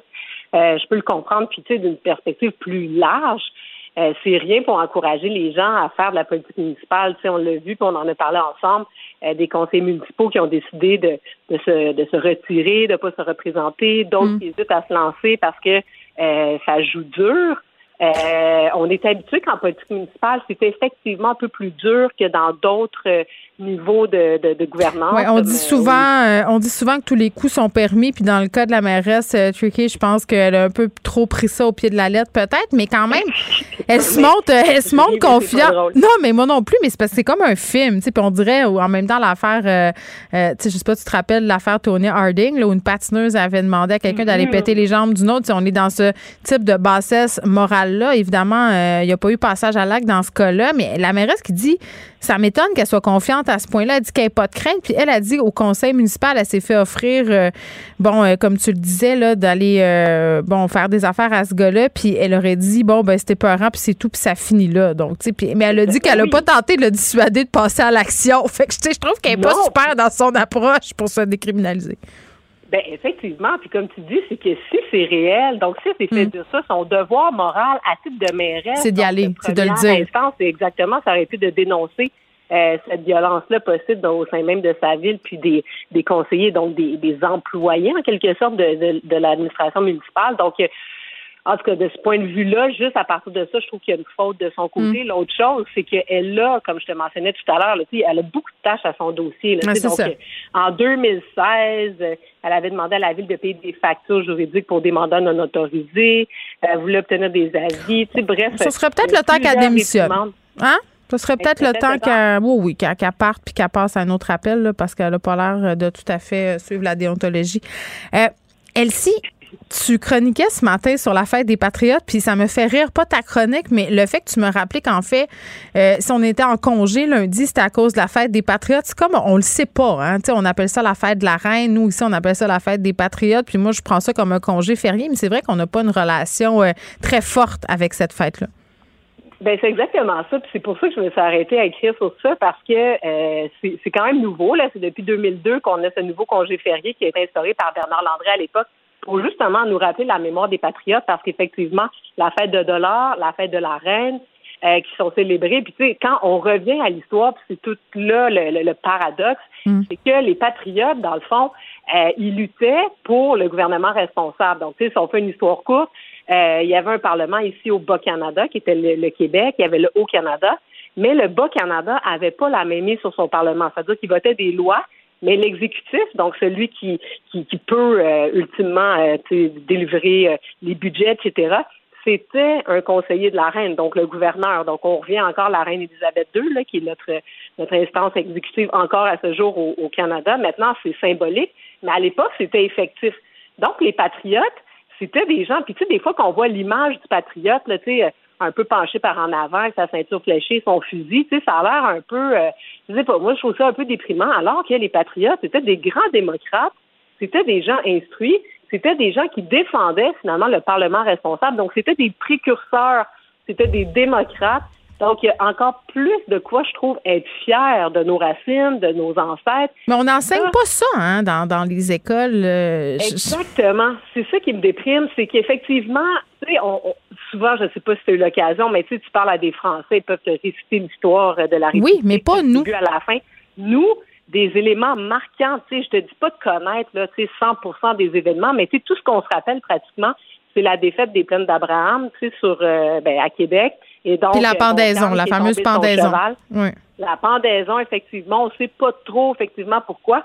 Puis, ben, si on a vu le film de Pierre Falardeau, si on a vu le film de Pierre Falardeau, on est déjà plus renseigné, mais, mais c'est vrai que moi, je déplore beaucoup ça qu'on n'axe pas sur notre histoire euh, puis qu'on qu'on la connaisse pas sur le bout de nos doigts parce que c'est ce qui fait la fierté euh, d'habiter un pays puis on a plein de problèmes parce qu'on l'a perdu cette fierté là. C'est tout à fait ça. Et donc, effectivement, puis d'autant plus qu'on a des héros qui sont, euh, qui sont inspirants. Puis donc, ça aiderait, comme tu mentionnes très, très bien, à mieux comprendre. Puis tu sais, quand on a les, les, débats qu'on a notamment sur la langue française, notamment, bon, cette semaine encore, on parle d'inscrire la reconnaissance de la nation québécoise dans la Constitution du Canada, ben tout ça, ça découle de faits historiques puis de mm. différents éléments marquants de notre histoire qui ont été sais, parce qu'à l'époque, la réponse à la parce que tu sais, il faut se rappeler qu'aux États-Unis, bon, il y avait euh, bon, les Américains ont voulu faire leur indépendance, donc ils étaient en révolution, ils ont gagné. Et donc, mais c'est ça. Mais, mais si on entretait cette mémoire historique-là, on serait peut-être pas toujours en train de remettre en question des, des initiatives, pardon, comme la réforme de la loi 101, parce qu'on la connaît, on, la connaît. Oui, il faut, il faut finir. Merci. Vous écoutez Geneviève Peterson. Cube Radio. Cube Radio. Cube Radio. En direct à LCN. Salut Julie.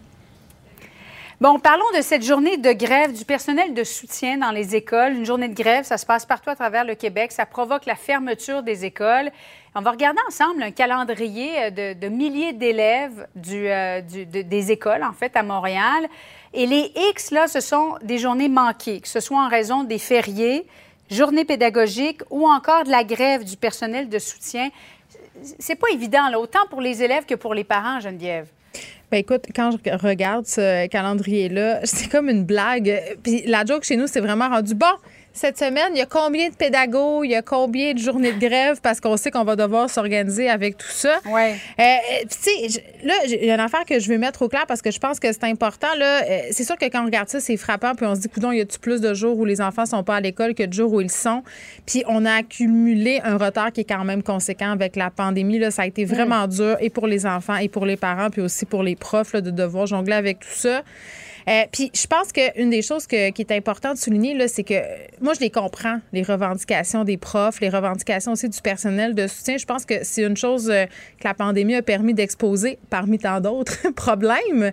C'est euh, les conditions de travail problématiques des profs, du personnel de soutien. Puis je sais pas si toi, tu as remarqué, Julie, mais sais, pendant la pandémie, on a beaucoup parlé de des enseignants, des profs, mais très peu des gens qui travaillent au service de garde, des gens qui font l'entretien dans nos écoles. T'imagines-tu c'était quoi la job mhm. d'entretien pendant la pandémie? Tout ce monde-là qui gravite autour de nos écoles puis qui font que l'école fonctionne, bien, souvent sont un peu occultés par la présence des profs, puis c'est légitime. Les profs ont des revendications qui sont aussi légitimes, mais ce personnel-là est, à mon sens, aussi important. Donc, on a compris ça pendant la pandémie qu'il y avait des problèmes. Maintenant, en ce moment, là, j'ai beaucoup de misère à, être solidaire. sais, malgré que je sois solidaire des raisons pour lesquelles euh, ils font ces mesures-là, j'ai de la misère à, être solidaire des moyens qui sont pris à l'heure actuelle pour se faire entendre par En fait, c'est comme c'est le meilleur moment pour eux pour faire la grève, pour mettre de la pression et c'est d'un autre côté le pire moment aussi pour ben, faire la grève. Attends, c'est le meilleur moment pour eux mais c'est le pire pour nous. je pense que c'est pour euh, ça. Oui, exactement. Je pense pour ça que les gens, les gens ont de la misère à être sympathiques à, leur cause. Mm-hmm. Puis, tu sais, en même temps, la semaine passée, je parlais avec un prof parce que au niveau des cégeps aussi, il y a eu des grèves, c'est pas le même sujet, tu vas me dire, mais il m'a dit quelque chose que je trouvais intéressant. Il m'a dit, tu sais, Geneviève, c'est beau dire que le timing n'est pas bon pour faire la grève, qu'on prend les enfants en otage, qu'on prend les parents en otage. Les profs sont conscients de ça, Ils savent bien que ça fait notre affaire, que ça fait pas notre affaire, pardon, puis le personnel de soutien aussi, qu'on doit s'organiser le matin puis trouver, tu sais, je disais tantôt, moi, je suis rendue aussi, je suis au système D, là, je suis au système Z, tu sais, parce que faut que je trouve des solutions. Mais en même temps, qu'est-ce que tu veux qu'on fasse? C'est ça qu'il me disait. Le gouvernement bouge seulement quand on fait des moyens de pression qui ont des impacts sur la vie active de la population, sur la vie économique de la société. Donc, tu sais, je comprends qu'en ce moment, c'est pas super heureux qu'est-ce qui est en train de se passer. Puis moi, pour vrai, ça fait pas mon affaire. Tantôt, là, quand tu me dis, hey, ça se pourrait que la semaine prochaine, il y ait d'autres journées de grève parce que ça se pourrait, tu m'as comme gâché ma journée. je vais pas y penser. Une demi-journée. Ce serait une demi-journée la semaine prochaine, encore une fois, des employés de soutien. Mais est-ce qu'il y a d'autres moyens pour eux, Geneviève, de se faire entendre, de revendiquer, euh, de, mettre de l'avant leur, euh, leur requête? Bien, je pense qu'ils ont mis de l'avant ces moyens-là déjà. C'est pour ça euh, qu'ils sont rendus là, si on veut, à exercer de tels moyens de pression. C'est parce qu'ils ont attiré l'attention sur les problèmes. Ils ont interpellé les médias, ils ont interpellé les parents, ils ont essayé de montrer qu'est-ce qui fonctionnait pas. Et malgré toutes les bonnes intentions du monde, là, parce que je pense qu'au niveau du gouvernement, je veux pas trop jeter la pierre parce que je pense qu'on a montré une bonne volonté d'améliorer les conditions de travail chez les profs, chez le personnel personnel de soutien aussi.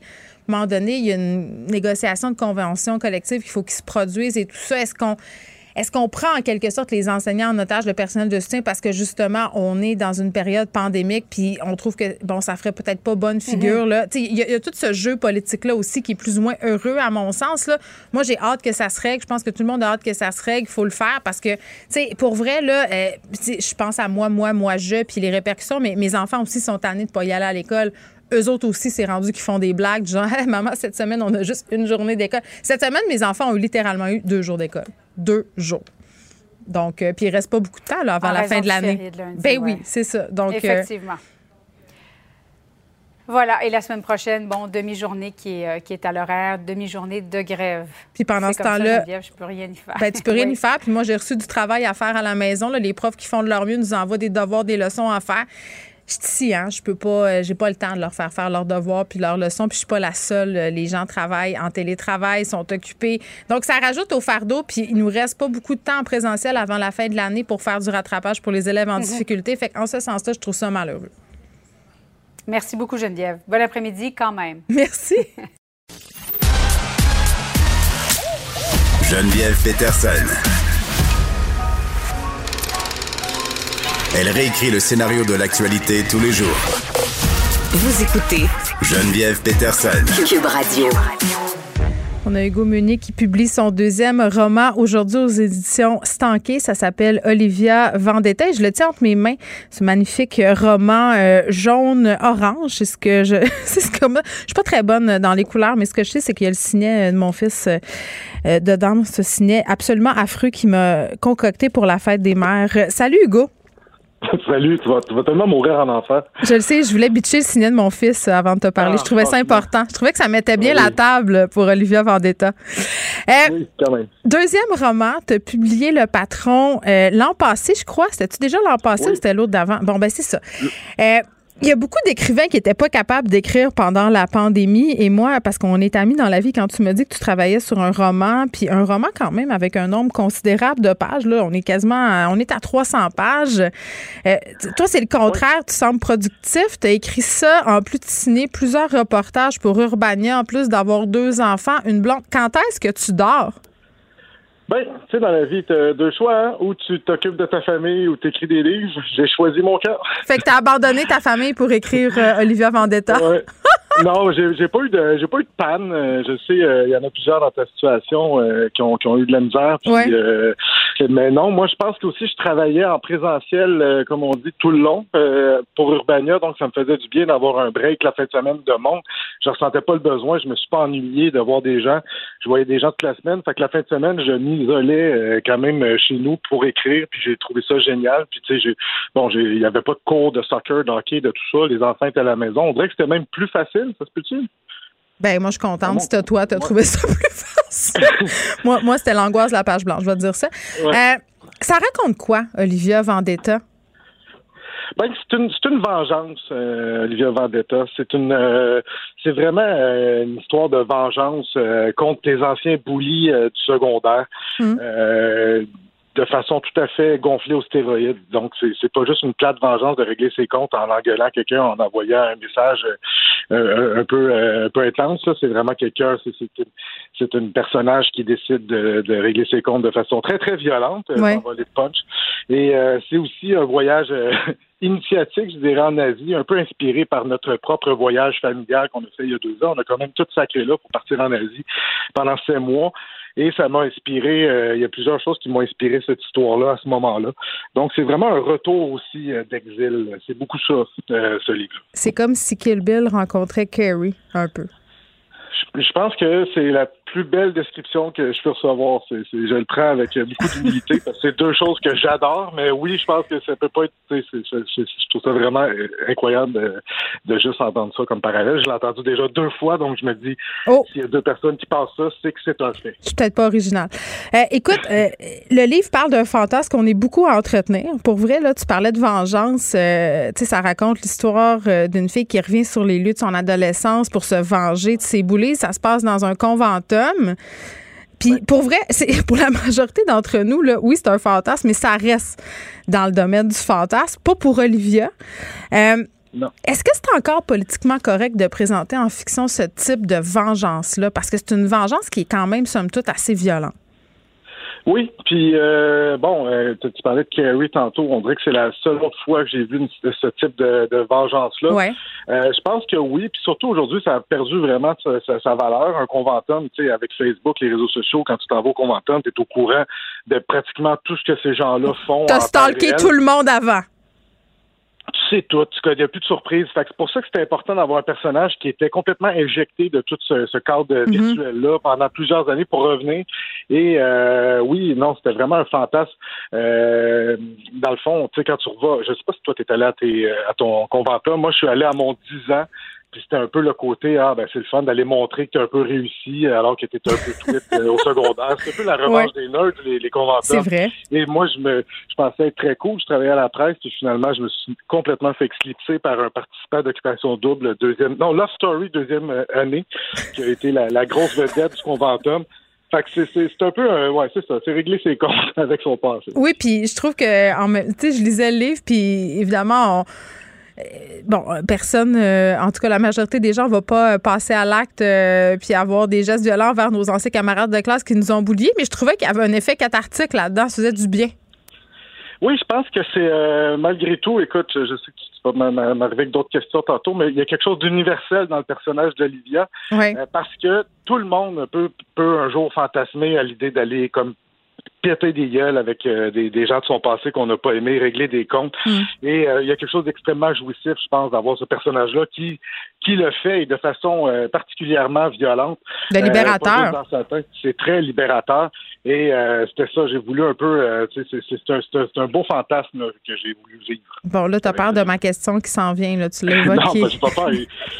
c'est normal. Oui. je veux qu'on se parle un peu d'Olivia, ta narratrice, une femme trans. Oui. J'ai envie de te dire que c'était risqué business en tabarnak, ton affaire, de, se placer dans, une position narrative, de même pour un écrivain blanc dans la quarantaine, un homme, ennemi des woke, tu sais, tout ça. Euh, en même temps, j'ai envie de te dire aussi que c'est très bien fait. Sais, pour vrai, là, parce que j'essaie de le lire puis de me dire, OK, tu sais, où est-ce qu'on pourrait le pogner, là? Tu sais, là, où est-ce qu'il aurait pu déraper? Le récit est nullement l'histoire de sa transition. Et là, je trouve que c'est l'une des, réussites. Là, Olivia est trans d'attitude, ça fait partie de l'histoire, mais c'est pas l'histoire de sa transition. Pourquoi tu avais envie quand même de raconter ce personnage-là, de raconter euh, cette histoire-là finalement à travers les yeux d'une femme trans? Ben, ce qui était au début, euh, tu, me connais, je suis un, grand naïf. au, départ, je pense que je voulais, ah ben ça serait cool d'avoir une euh, personnage trans qui, qui pète des gueules parce que euh, qui, qui, est fort puis qu'on on va pas insister sur sa transidentité parce que bon pour travailler chez Urbania euh, je trouve que non mais en général quand on parle de trans de, de, transidentité je trouve qu'on appuie beaucoup le crayon sur le principe d'être trans et là je me disais ah ben tu sais il y a souvent des reportages bon une femme trans euh, une chauffeuse d'autobus trans une première agriculteur trans fait que j'étais là tu sais il me semble qu'une partie de la solution c'est d'arrêter de mettre cette étiquette là systématiquement dans le titre mmh. et d'avoir une personnage trans dont on s'en sac un peu qu'elle est trans. juste, mais c'est vrai. juste trans. Oui, mais en même temps, c'est un, un, petit piège j'ai réalisé en chemin parce que euh, c'est, là, je cite euh, Chris Bergeron qui a écrit L'excellence valide euh, récemment. Je l'écoutais en entrevue, puis mm. disait, elle disait euh, c'est très prenant être trans. Bon, ben moi, je sais pas c'est quoi, je ne suis pas trans. Fait que, tu sais, c'est, tout. donc, c'est un peu, c'est un peu c'est un peu gros d'arriver et de dire il n'y a rien là, être trans, il faut qu'on passe par-dessus le fait, la transidentité quand tu es comme moi. Alors, j'ai quand même j'ai quand même mis des très, très longues en blanc. J'essaie de faire mes devoirs. Évidemment, je ne prétends pas connaître la réalité trans, mais je dirais que j'ai fait euh, mes devoirs. J'ai fait appel à un comité de lecture sensible. Euh, donc, je l'ai fait lire par des, femmes trans. J'ai fait mm. mes recherches, comme disent. Euh, donc, j'essaie Mais après, ça reste de la fiction, là? Oui, mais quand même, on est dans un contexte particulier. Puis je te, je te dirais qu'au début du processus, le côté, ce, ce contexte-là était différent, peut-être encore un peu moins, euh, euh, peut-être un peu moins intense qu'il est devenu en chemin. Et là, j'étais pogné avec mon histoire, je n'étais pas changé. T'avais-tu peur? Euh, ben oui, j'ai eu peur. même à ce jour, écoute, c'est ma première entrevue live et je ne sais pas comment ça peut revirer.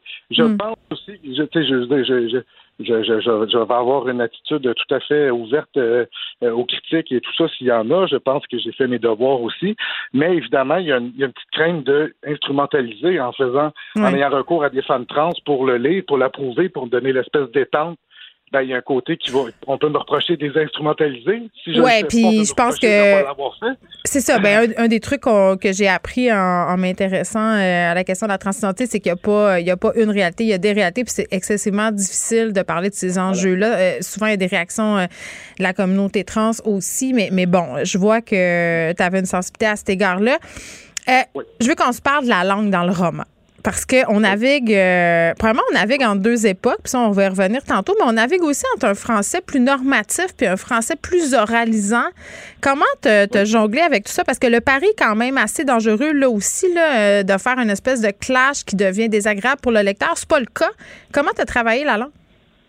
Ben, c'était vraiment, écoute, c'était un gros contraste euh, banlieue 450 versus quelqu'un qui a peut-être une, euh, une, voix un peu plus littéraire. Le personnage d'Olivia, c'est une, une, fille qui lit énormément, qui, qui, qui a fait ses, qui est allée étudier. Qui a voyagé beaucoup qui a voyagé pendant 15 ans, donc il a peut-être perdu un peu le côté très slang du, du, du, euh, du, français qu'on a ici, versus ce qui se passe dans les années 90 en banlieue. Euh, fait que c'est ce, ce, contraste-là que j'ai voulu mettre de l'avant. Ça, ça a été quand même pas évident. Je suis content que tu le, relèves parce que euh, il y avait un souci de justement de euh, dans les citations, dans le dans de pas de pas tomber dans le même style narratif que dans le patron où c'était très jeune cool euh, yo, euh, tu sais que j'ai voulu faire quelque chose d'un peu peut-être même caricatural avec le recul. euh, ça, mais non, j'ai voulu faire quelque chose de peut-être un peu plus littéraire lorsque je, je, mettais des mots en bouche de, mm. et de quelque chose d'un peu plus carré lorsque c'est les autres personnes. À quel point l'écriture journalistique que tu utilises pour rédiger tes papiers pour Urbanin est différente de ta démarche quand tu écris, par exemple, un roman? Ben, pas tant chez Urbania, beaucoup chez la. Quand j'étais à la presse, c'était très euh, les 5 W puis le, le, journalisme un peu plus pur.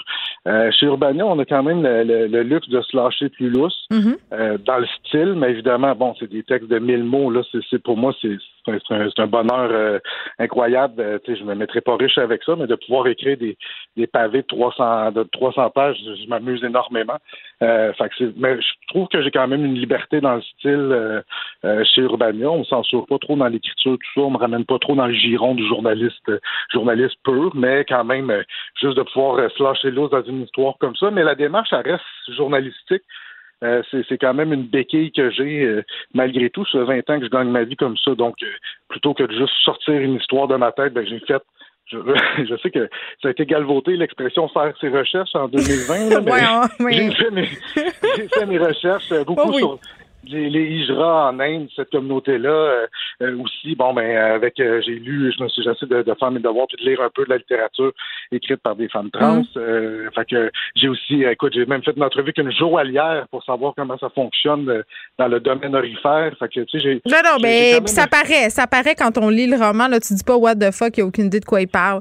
parce que ça se passe, bon, à deux époques différentes, ça se passe aussi dans des territoires qui sont différents. On est en Asie, on est dans le 4-5 il y a quand même un clash. la musique aussi a une place importante dans ton récit. Euh, pourquoi c'est important pour toi que la musique prenne cette place-là dans le livre? Puis d'ailleurs, euh, je fais une petite plug. la playlist de ton livre est disponible sur Cube Radio. Voici Cube Musique, voici c'est fait, je l'ai dit. Merci. Euh, c'était important. C'était moi, moi, écoute, c'est un hommage aux années 90, mm. ce livre-là. Et on a vu une flopée de, de trucs hommage aux années 80, de Stranger Things, Turbo Kid, tout ça. Je trouvais qu'on était rendu aux années 90. Je l'ai pas vu j'ai pas bon, il y, a eu quelques trucs là, mais ça n'a pas été usé à la, corde encore. Et c'est surtout l'année 90, pas Backstreet Boys, euh, Spice Girl, mais très grunge. Et c'est vraiment c'est dans ce que ce contexte-là dans lequel j'ai grandi, puis toi aussi, j'ai reconnu beaucoup de, de, de ces années-là dans euh, ton euh, roman. Mm-hmm. Euh, alors, c'est vraiment c'est vraiment ça, c'est ce c'est dans ce contexte-là que j'ai grandi. Les années 90 en banlieue, dans le 450, tu sais, banlieue de piscine hors terre où les gens ils écoutaient du, du gros Garden, puis ça, les gens se droguaient beaucoup. Fait que j'ai un peu voulu bizarrement rendre hommage à ces années-là, même si les moyens pour le faire, ben, tu peut-être pas. Euh, mais ouais. Non, je ris parce que Danny Saint-Pierre est rentré dans le studio, puis je pense qu'il s'identifie beaucoup à, à ce que tu viens de dire. Euh, d'ailleurs, je vais lui donner ton livre, Hugo, quand je vais avoir fini de lire. Je pense qu'il va aimer ça. Euh, là, je termine avec la question que tu, je pense que tu vas trouver ça difficile d'y répondre. Si tu avais à définir Olivia par une chanson, ce serait laquelle? ce serait La maison où j'ai grandi de Françoise Hardy. Parce que c'est un livre d'exil, c'est un livre, un livre de retour, c'est un livre très nostalgique. Cette chanson-là, je la trouve, euh, c'est une chanson puissante que j'aime particulièrement. Et je trouve que c'est un, c'est un livre un peu triste aussi, tu sais, en même temps, euh, bon, à, à tête des gueules, euh, Olivia, mais... C'est triste, mais c'est drôle aussi en même temps. C'est, c'est, c'est, quand même particulier. Ça fonctionne bien. Ben, c'est gentil euh, venant de toi, alors un gros merci. Mais ouais, non, c'est ça. Je pense que cette chanson-là, moi, euh, c'est en fait, c'est la seule chanson qui était zéro grunge, mais je me suis dit, tiens, ça fit avec le côté retour, euh, nostalgie, de voir que ton patelin d'enfance a complètement changé.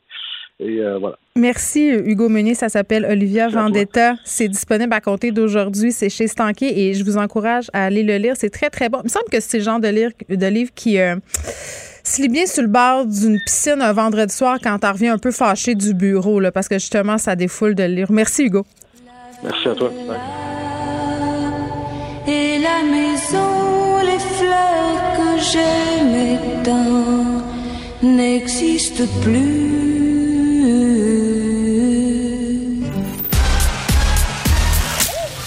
Geneviève Peterson. Elle réécrit le scénario de l'actualité tous les jours.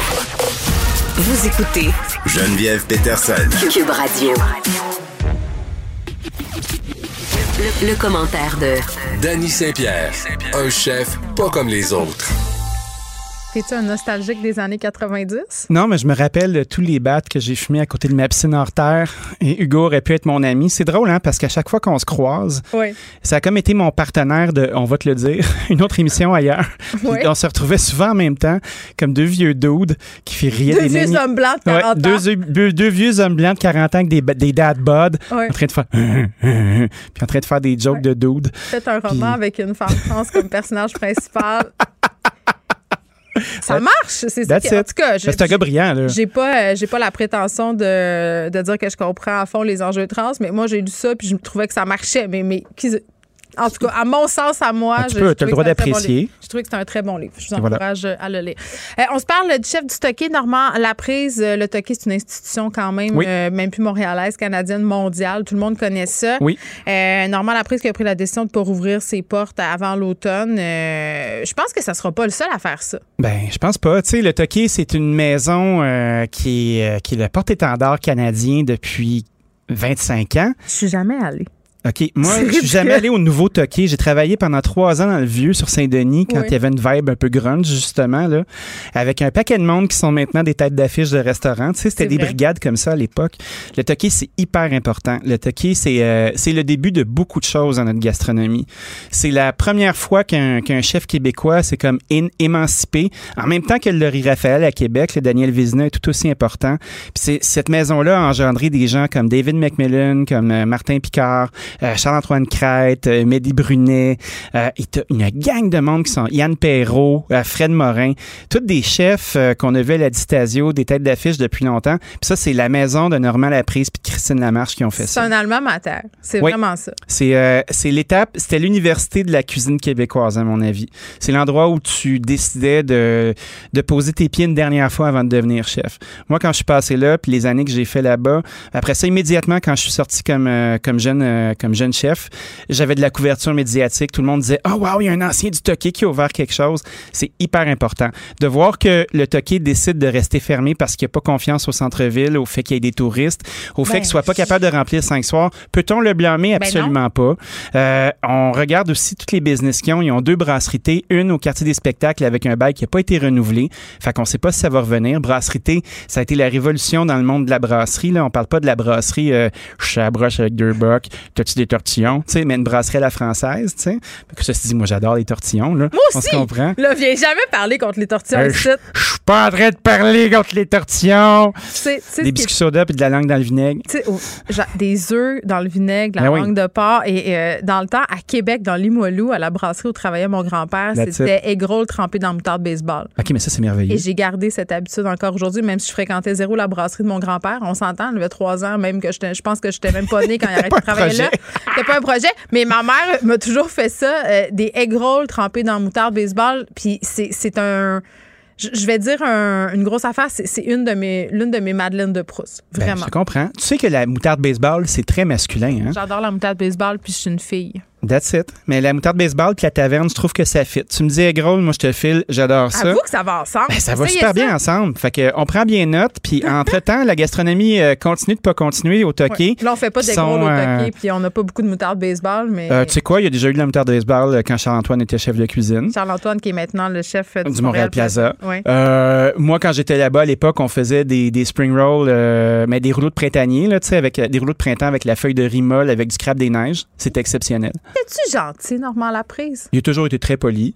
Euh, c'est, je crois que il tenait une maison. Tu sais, avec mon recul d'entrepreneur, euh, tu sais, être un chef propriétaire, c'est pas juste être en cuisine, c'est tout faire. Tu sais, il y a Madame Lamarche aussi qui était à l'avant, c'était un duo de feu. Euh, il était à New York à l'époque où moi je travaillais au Toqué, fait qu'il faisait les deux villes. Il y avait un, euh, il y avait un restaurant là-bas où il était chef, où il y avait eu trois étoiles dans le New York Times en commençant. C'était la star des stars de la cuisine canadienne. Puis aujourd'hui, ben, ce l'est toujours, tu sais, avec les chefs puis tout ça. Puis de voir que cette maison-là décide de prendre un pas de recul puis se dire OK, on va on va rouvrir euh, la brasserie thé euh, au 10-30. On va mm. rouvrir le Burger Thé euh, au, au Time Out Market. On va repartir le Beaumont avant de repartir le Toqué. Ça en dit très, très long sur l'état des lieux de la gastronomie québécoise en ce moment. Puis, bon, évidemment, les coûts liés à la réouverture faut que j'arrête ben. de dire réouverture à la réouverture d'établissement. Euh, ils sont nombreux. Puis, tu sais, tantôt. ils sont euh, rouverts. Oui, là, je. je sais plus quoi dire. Moi, j'ai même plus le goût de le dire, ce mot-là. J'ai peur. J'ai, euh, je t'ai entendu tantôt avoir une conversation. là, je révèle les secrets de ta vie privée, mais je t'ai entendu avoir une conversation avec ce qui semblait être quelqu'un avec qui tu travaillais. Puis je t'ai ouais, entendu. Pierre Thibault. oui, ben, c'est ça. Puis je t'ai entendu dire quelque chose que j'ai trouvé fondamental et important, puis je veux le répéter c'est qu'en restauration, il faut que tu gères des humains. Oui, tu gères des castings. Et ça, c'est fondamental dans cette industrie-là. Mais ben oui, puis les humains, euh, tu sais, quand on repart un, commerce, as-tu vu que j'ai pas dit ouvrir ou rouvrir, mais on repart. je euh, félicite pour ça. Merci, euh, je dévie. Moi, je suis dans l'évitement de ce mot-là en ce moment. on doit trouver du personnel, mais le personnel coûte tellement cher qu'on doit les profiler comme il faut. Puis on travaille pas avec qui on veut, on travaille avec qui on peut, selon leurs termes. Donc, il faut... rendu là, là, On est rendu là. On est vraiment rendu là. Puis de plus en plus, ça va s'intensifier. Puis les gens sont des agents libres. Parce ils se baladent. Ou à cause d'une génération euh, différente? J'ai de la difficulté, moi, à qualifier une génération parce que les gens qui viennent chez nous puis qui connectent avec la façon dont je travaille, dont nos maisons se comportent, ils sont là. Peu importe l'âge où ils ont, qu'ils ont, ils ont envie de bien travailler, ils ont envie d'avoir du fun, ils ont envie d'être respectés, ils ont envie d'être payés euh, honorablement, ils ont envie d'avoir une vie chez nous. David, Danny prend des CV, là. Envoyez ça. Oui, sérieusement, oui. Nous, on, veut juste prendre soin des gens, monter des équipes, les garder. Tu sais, la restauration, c'est une grosse famille. Hein? Parce que ça coûte cher remonter des équipes. C'est aussi ça. C'est coûteux. Puis après ça, ben, des fois, on se retrouve avec un candidat qu'on a profilé pour faire quelque chose, puis c'est un peu ça que tu as intercepté comme conversation. Puis après ça, ben, le candidat, s'il n'est pas capable de faire le plan A, il faut trouver un plan B parce qu'il est déjà dans la maison, il y a déjà un lien de confiance, il y a déjà quelque chose de personnel qui est établi. Puis les gens ne te jettent pas aux poubelles comme des vieux papiers. Tu dois trouver des façons de faire différemment, trouver la façon dont ça, dont ça résonne parce que non seulement on n'a pas le choix, mais je pense que le métier est rendu là c'est à nous comme entrepreneurs d'être capables d'être de bons gestionnaires puis d'utiliser convenablement les humains qu'on va engager. Donc pourquoi on choisit de rester fermé, de pas profiter là, de cette euh, alcôve terrassienne? Parce qu'il n'y en a pas. Ah, c'est ça. Il n'y a pas de terrasse. Moi, je pense pas qu'il y ait une terrasse. Puis aussi, euh, quand tu as une maison comme ça, qui nécessite autant d'humains, justement. Des humains, euh, tu sais, je parlais à Charles-Antoine Crête du Montréal Plaza qui a gardé tous ses humains. Puis il leur a fait faire toutes sortes d'affaires. Puis il a fait des rotations euh, avec le temps, puis s'est investi dans ses humains.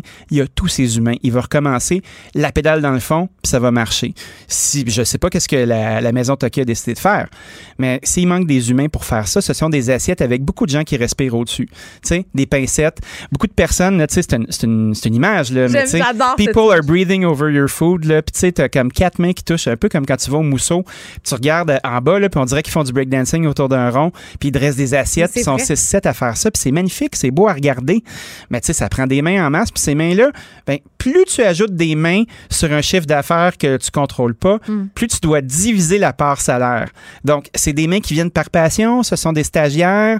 À un moment donné, il faut que tu payes le monde. la PCRE, as-tu quelque chose à voir là-dedans? Ben, je pense que oui. Mais tant qu'on n'aura pas une façon euh, convenable d'organiser le temps de nos humains pour les payer comme il faut, puis d'avoir mm. les moyens de les payer comme il faut, ça va être très difficile. Donc là, on va embarquer dans une ère où il va y avoir un gros vide qui va se faire. Il y a des maisons qui vont tomber parce qu'on ne pourra pas être capable de faire matin, midi, soir. Il y a des gens qui vont devoir laisser tomber certains services. Puis ça, on se reparlera de ça une autre fois parce que le temps file. Oui, puis on ira euh, manger ensemble euh, au Toki avec nos conjoints peut-être quand ça sera. Ah! Le mot conjoint, j'ai vraiment ça, c'est lettre avec les ben, personnes qui partagent nos vies. En tout cas, ce monde-là, -là, j'inviterai mon amoureuse. Est-ce que je peux? Exactement. Bye. Bye. Geneviève Peterson, la déesse de l'information. Vous écoutez Geneviève Peterson, Cube Radio. Chose promis, chose due, on s'était dit hier avec Léa Streliski qu'on allait reparler de la fermeture des écoles. Léa, salut. Salut! Puis comment se passe ta journée? Hein?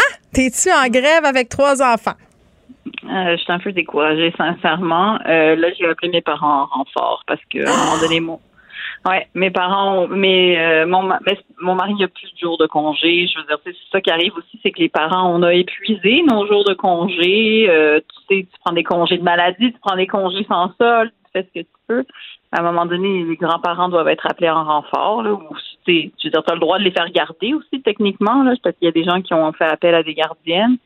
Mais. Ben, je sais pas, il y a comme un flou juridique là, entourant tout ça, mais rendu là, j'en conviens avec toi, c'est des grands-parents qui ont une dose de vaccin puis qui sont je sais pas, moi, prêt à s'exposer à ce risque-là. À un moment donné, euh, moi, je disais tantôt à la blague euh, à Julie Marco Elsienne que j'étais plus au système D, là, j'étais au système Z. Euh, oui, puis c'est comme la joke, parce que nous, on est en famille reconstituée, donc on est chanceux, on est quatre parents. sais, on s'entend-tu, là, fait qu'on peut se passer à POC puis se dire, bon, ben aujourd'hui, c'est toi, demain, c'est moi. Bon, malheureusement, c'est jamais moi parce que moi, je suis ici, mais je peux me fier sur des gens.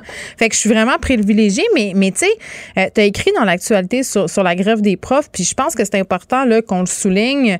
Euh, que, bon, on trouve ça difficile en ce moment, qu'est-ce qui se passe, puis c'est tough de s'organiser, mais on n'est pas contre les mesures, puis on comprend très bien que en ce moment, les revendications, euh, elles, se font pour des raisons qui sont légitimes, en tout cas à mon sens. Ben oui, mais c'est sûr, je pense, mais en même temps, je pense qu'il faut expliquer le découragement parce que ça fait partie du portrait de, de l'école actuelle. En ce moment, la situation est telle que l'école est à bout de souffle euh, et ils sont rendus à utiliser des moyens de pression qui évidemment affectent les parents et les parents ont le droit de dire qu'ils sont affectés et ça ne veut pas forcément dire que tu es contre les moyens de pression. C'est juste que le découragement des parents fait aussi partie du portrait de l'école publique, tu sais, et on est obligé de faire ce portrait-là parce que ça aussi ça montre au gouvernement que ben tout le monde est fatigué. Puis moi, ce qui me, ce qui m'épuise aussi, c'est d'entendre euh, le gouvernement continuer à dire qu'ils sont fiers parce que les écoles n'ont pas fermé pendant la COVID. Je veux dire, tant mieux, on est tous. Mais à quel prix? Non, mais à quel prix? Je veux dire, les, les enseignants, le personnel de soutien ont, les genoux à terre, sont à genoux, là. Ben, c'est ça. Puis à quel prix? C'est-à-dire que euh, à un moment donné, genre, tu peux pas te taper dans le dos puis faire un espèce de portrait reluisant de la situation quand c'est tout simplement pas la vérité. Et ça n'est pas la vérité. Je veux dire, moi, j'ai passé toute la journée à entendre les tambours et les trompettes euh, des manifestants devant l'école de mes enfants, pendant que tout le monde félicitait le, le, le, le premier ministre parce que c'est sa fête aujourd'hui, puis j'étais comme ah ça me tente pas de fêter ta fête, ça me tente que tu t'occupes du fait que mes enfants sont pas à l'école. c'est comme je veux dire, à un moment donné, on se fait répéter mille fois que l'éducation c'était la priorité, que ne pas fermer les écoles c'était la priorité. Ben les écoles elles sont fermées elles sont fermées et elles vont refermer et elles l'étaient la semaine dernière et je m'en fous, c'est pas la raison. Genre, si tu me dis que c'est pas à cause de la pandémie, fait que bravo toi, d'accord. Mais mm. le résultat est le même. Les écoles sont fermées. Ouais, puis ce qui est plate aussi, c'est que le résultat, souvent, c'est que ce sont les femmes qui malheureusement pallient sais, on le voit là, majoritairement, puis je m'excuse aux gars que ça froise, là, qui se disent mais moi aussi, j'ai pris mes congés, puis moi aussi, mais majoritairement, ce sont les femmes qui prennent les congés quand l'école est fermée. Oui, on l'a vu pendant la pandémie, c'est ça qui est arrivé. Je veux dire, il y a quoi? Il y a 100 000 femmes qui ont quitté le, marché du travail pour justement retourner à la maison puis s'occuper des enfants contre 10 000 hommes. Donc, tu sais, les chiffres sont là, là. On le sait que c'est ça qui arrive.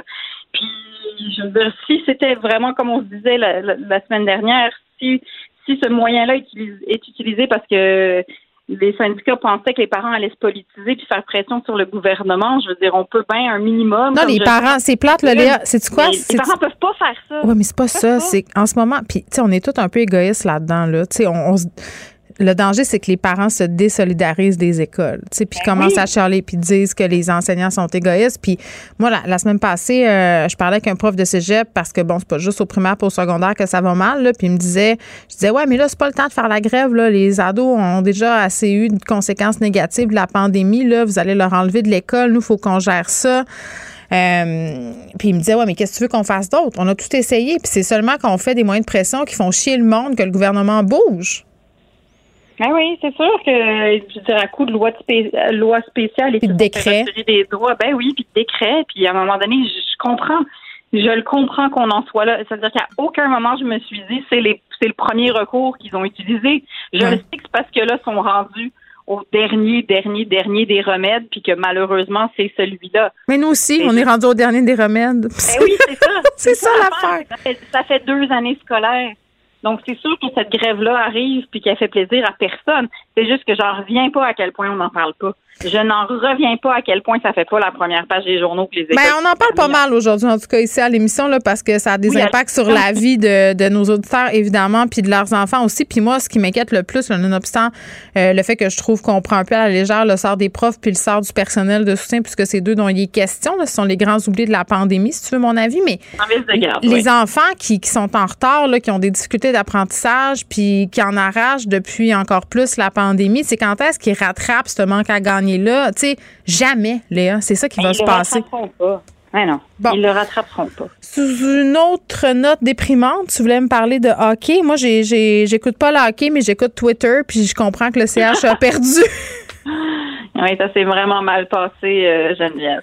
oui, ça avait l'air crève-cœur. C'est ce que j'ai lu plusieurs fois. Crève-cœur, crève-cœur, crève-cœur. Manque de cœur, manque de talent. Oui, non, ça s'est pas bien passé. 4-0. Euh, tu vois, la veille, euh, j'avais écrit que bon, on a perdu, mais au moins on s'est pas fait humilier. Hum, bien voilà, c'est chose faite. Oh, oh, puis on est à une défaite d'être éliminé des séries, là. Ben oui, mais que veux-tu? Mais rendu là, tire sur le plaster. que ça qu'on en hein? finisse. Tirons sur le ben, plaster. Il en reste, il en reste peut-être une, mais on peut pas empêcher les fans d'avoir de l'espoir. Jamais. Je veux dire, le Canadien, c'est comme ça. Tu es obligé de partir en, en, en Lyon, puis tu as de l'espoir, puis petit à petit, tu fais juste comme avoir mal et éventuellement changer de sujet jusqu'à ce que ça recommence. Donc, euh, oui, ça s'est ça, s'est pas bien passé. Ce pauvre Carrie Price qui nous fait penser à une mère de famille qui essaye de tout faire, mais maudit qu'il y a personne qui l'aide. Euh, donc euh, voilà, aussi ça m'a fait beaucoup rire qu'en fin de partie, on enlève le gardien alors que c'était le seul qui fonctionnait à peu près. Fait que ça c'était drôle et on a eu un quatrième but dans un filet désert juste pour comme bien mettre un clou dans le cercueil. Donc voilà, je continue de regarder, Geneviève, je continue. Euh, c'est mon occupation double cette saison-là, mais ça achète. Mon Dieu. Puis la, quatrième game, est-ce qu'elle a lieu à Montréal? Mais tu t'adresses à moi comme si j'étais au courant de ces choses, Geneviève. J'écris juste de la poésie dans le cahier des sports de temps en temps, mais je suis vraiment. Fait que les gars en régie, est-ce que la dernière game, euh, possiblement dernière game, a lieu à Montréal? Et les gars en régie me font signe qu'ils ne le savent pas. Ça paraît que Sébastien est pas la mise en onde aujourd'hui. oh, on me fait signe que oui, ça a lieu à Montréal. Donc, peut-être ça va les encourager ou ça va leur créer une pression. Mais en tout cas, moi, je. non, il n'y en a pas de pression parce qu'il n'y a pas de. Il y a personne dans les gradins, de toute façon. Ah oui, je sais, c'est terrible, mais tu as la pression de jouer chez vous euh, quand même. Bref, moi, j'ai. Je, je, je, te, je te mentirais si je te disais que je m'en fous pas un peu de ce qui se passe avec le Canadien de Montréal en ce moment. Mais ce que j'aime, c'est que ça. Les gens, les gens aiment ça. Ça nous rassemble. Fait que ça, c'est le côté que je trouve cool avec les games du Canadien.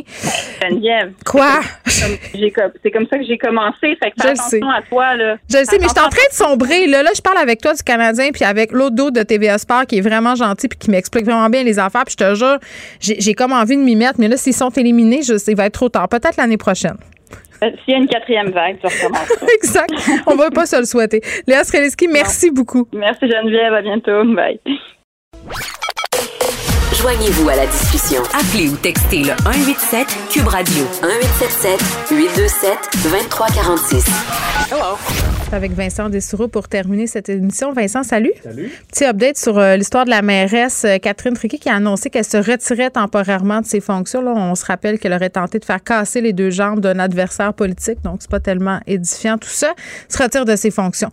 Euh, la directrice de la santé publique de Montréal, Mylène Drouin, tantôt euh, en point de presse, euh, nous a annoncé que ça se passait pas bien dans nos parcs. Puis j'ai envie de dire qu'on l'a vu venir parce que c'était quand même assez achalandé ces derniers week-ends. Oui. Et euh, Mylène Drouin, la bon, directrice de santé publique à Montréal, toujours très prudente, euh, quoi qu'elle reconnaît que ça va beaucoup mieux là, à Montréal. On a une baisse dans à peu près tous les types d'éclosions. Les éclosions en milieu, scolaire, les éclosions en milieu de travail, entre autres, dans le milieu euh, des, soins hospitaliers aussi.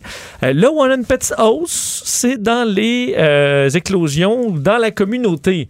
Et euh, il n'est pas supposé avoir d'éclosion dans la communauté parce qu'on n'est pas supposé être ensemble en groupe. Mais là, il y a eu les parcs. On a vu d'ailleurs dans les nouvelles depuis quelques jours euh, les, des rassemblements, dans certains cas importants dans les parcs. Ça a amené à euh, des éclosions. Enfin, on dit sur 16 éclosions communautaires présentement à Montréal, 9 sont originaires ou liés à des rassemblements dans des parcs. Donc, c'est plus de la moitié qui sont originaires. De sorte que Mylène Drouin a tenu à faire un petit rappel de certaines consignes aux parc. Euh, écoutez-la. Même si on est à l'extérieur, euh, évidemment, on peut euh, avoir du plaisir avec les, regroupements extérieurs.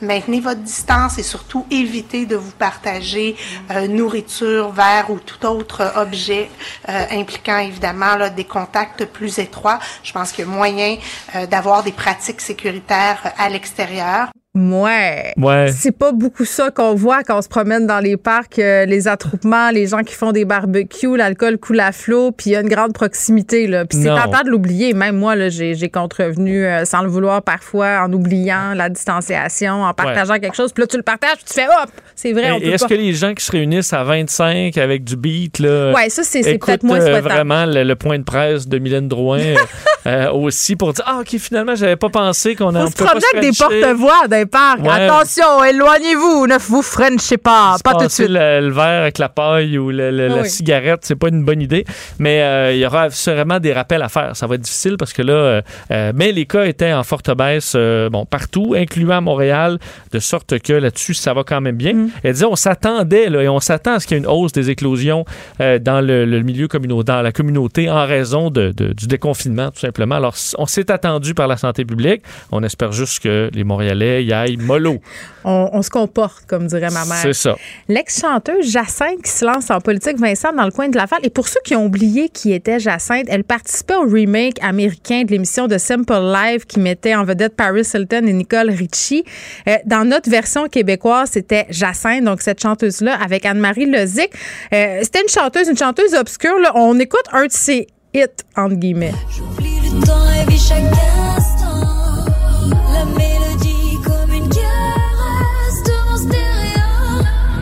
Mais pourquoi tu dis une chanteuse ah, obscure?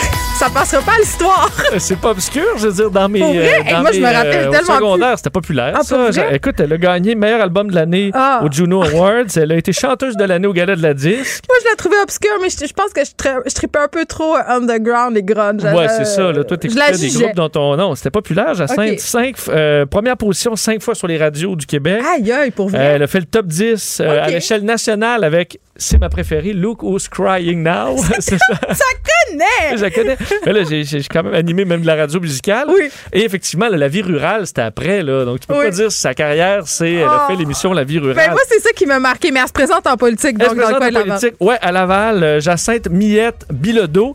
Et moi, j'ai eu un choc quand même Geneviève. En la voyant ou Non, elle a 41 ans, Jacinthe. Moi, dans ma tête, euh, c'est une chanteuse ado, là. Euh, Jacinthe, elle a 41 ans. Ça m'a donné un solide coup de vieux. Elle était enseignante d'anglais au primaire depuis la fin de sa carrière. OK. Elle vante d'ailleurs, euh, parce qu'elle va se présenter donc dans Action Laval. Elle dit entre autres que sa carrière, elle a montré qu'elle était, tu sais, qu'elle a eu une image correcte toute sa carrière et que les gens seront curieux de savoir, de, la connaître alors qu'elle est devenue une femme de, de 41 ans. Donc, on lui souhaite bonne chance. C'est euh... ben, c'est la première nouvelle que j'en ai qu'elle s'intéressait à la politique, mais ça, c'est peut-être euh, ma mauvaise foi. Je retire. C'est pas une chanteuse obscure. Non, mais des forces fraîches, des forces fraîches en politique, ça peut faire bien. On va lui donner sa chance. Merci Vincent. Merci à toute l'équipe. Jean-Philippe Bertrand à la mise en onde, Frédéric Mockel à la recherche, Luc Fortin et Maude Boutet. Merci. À demain.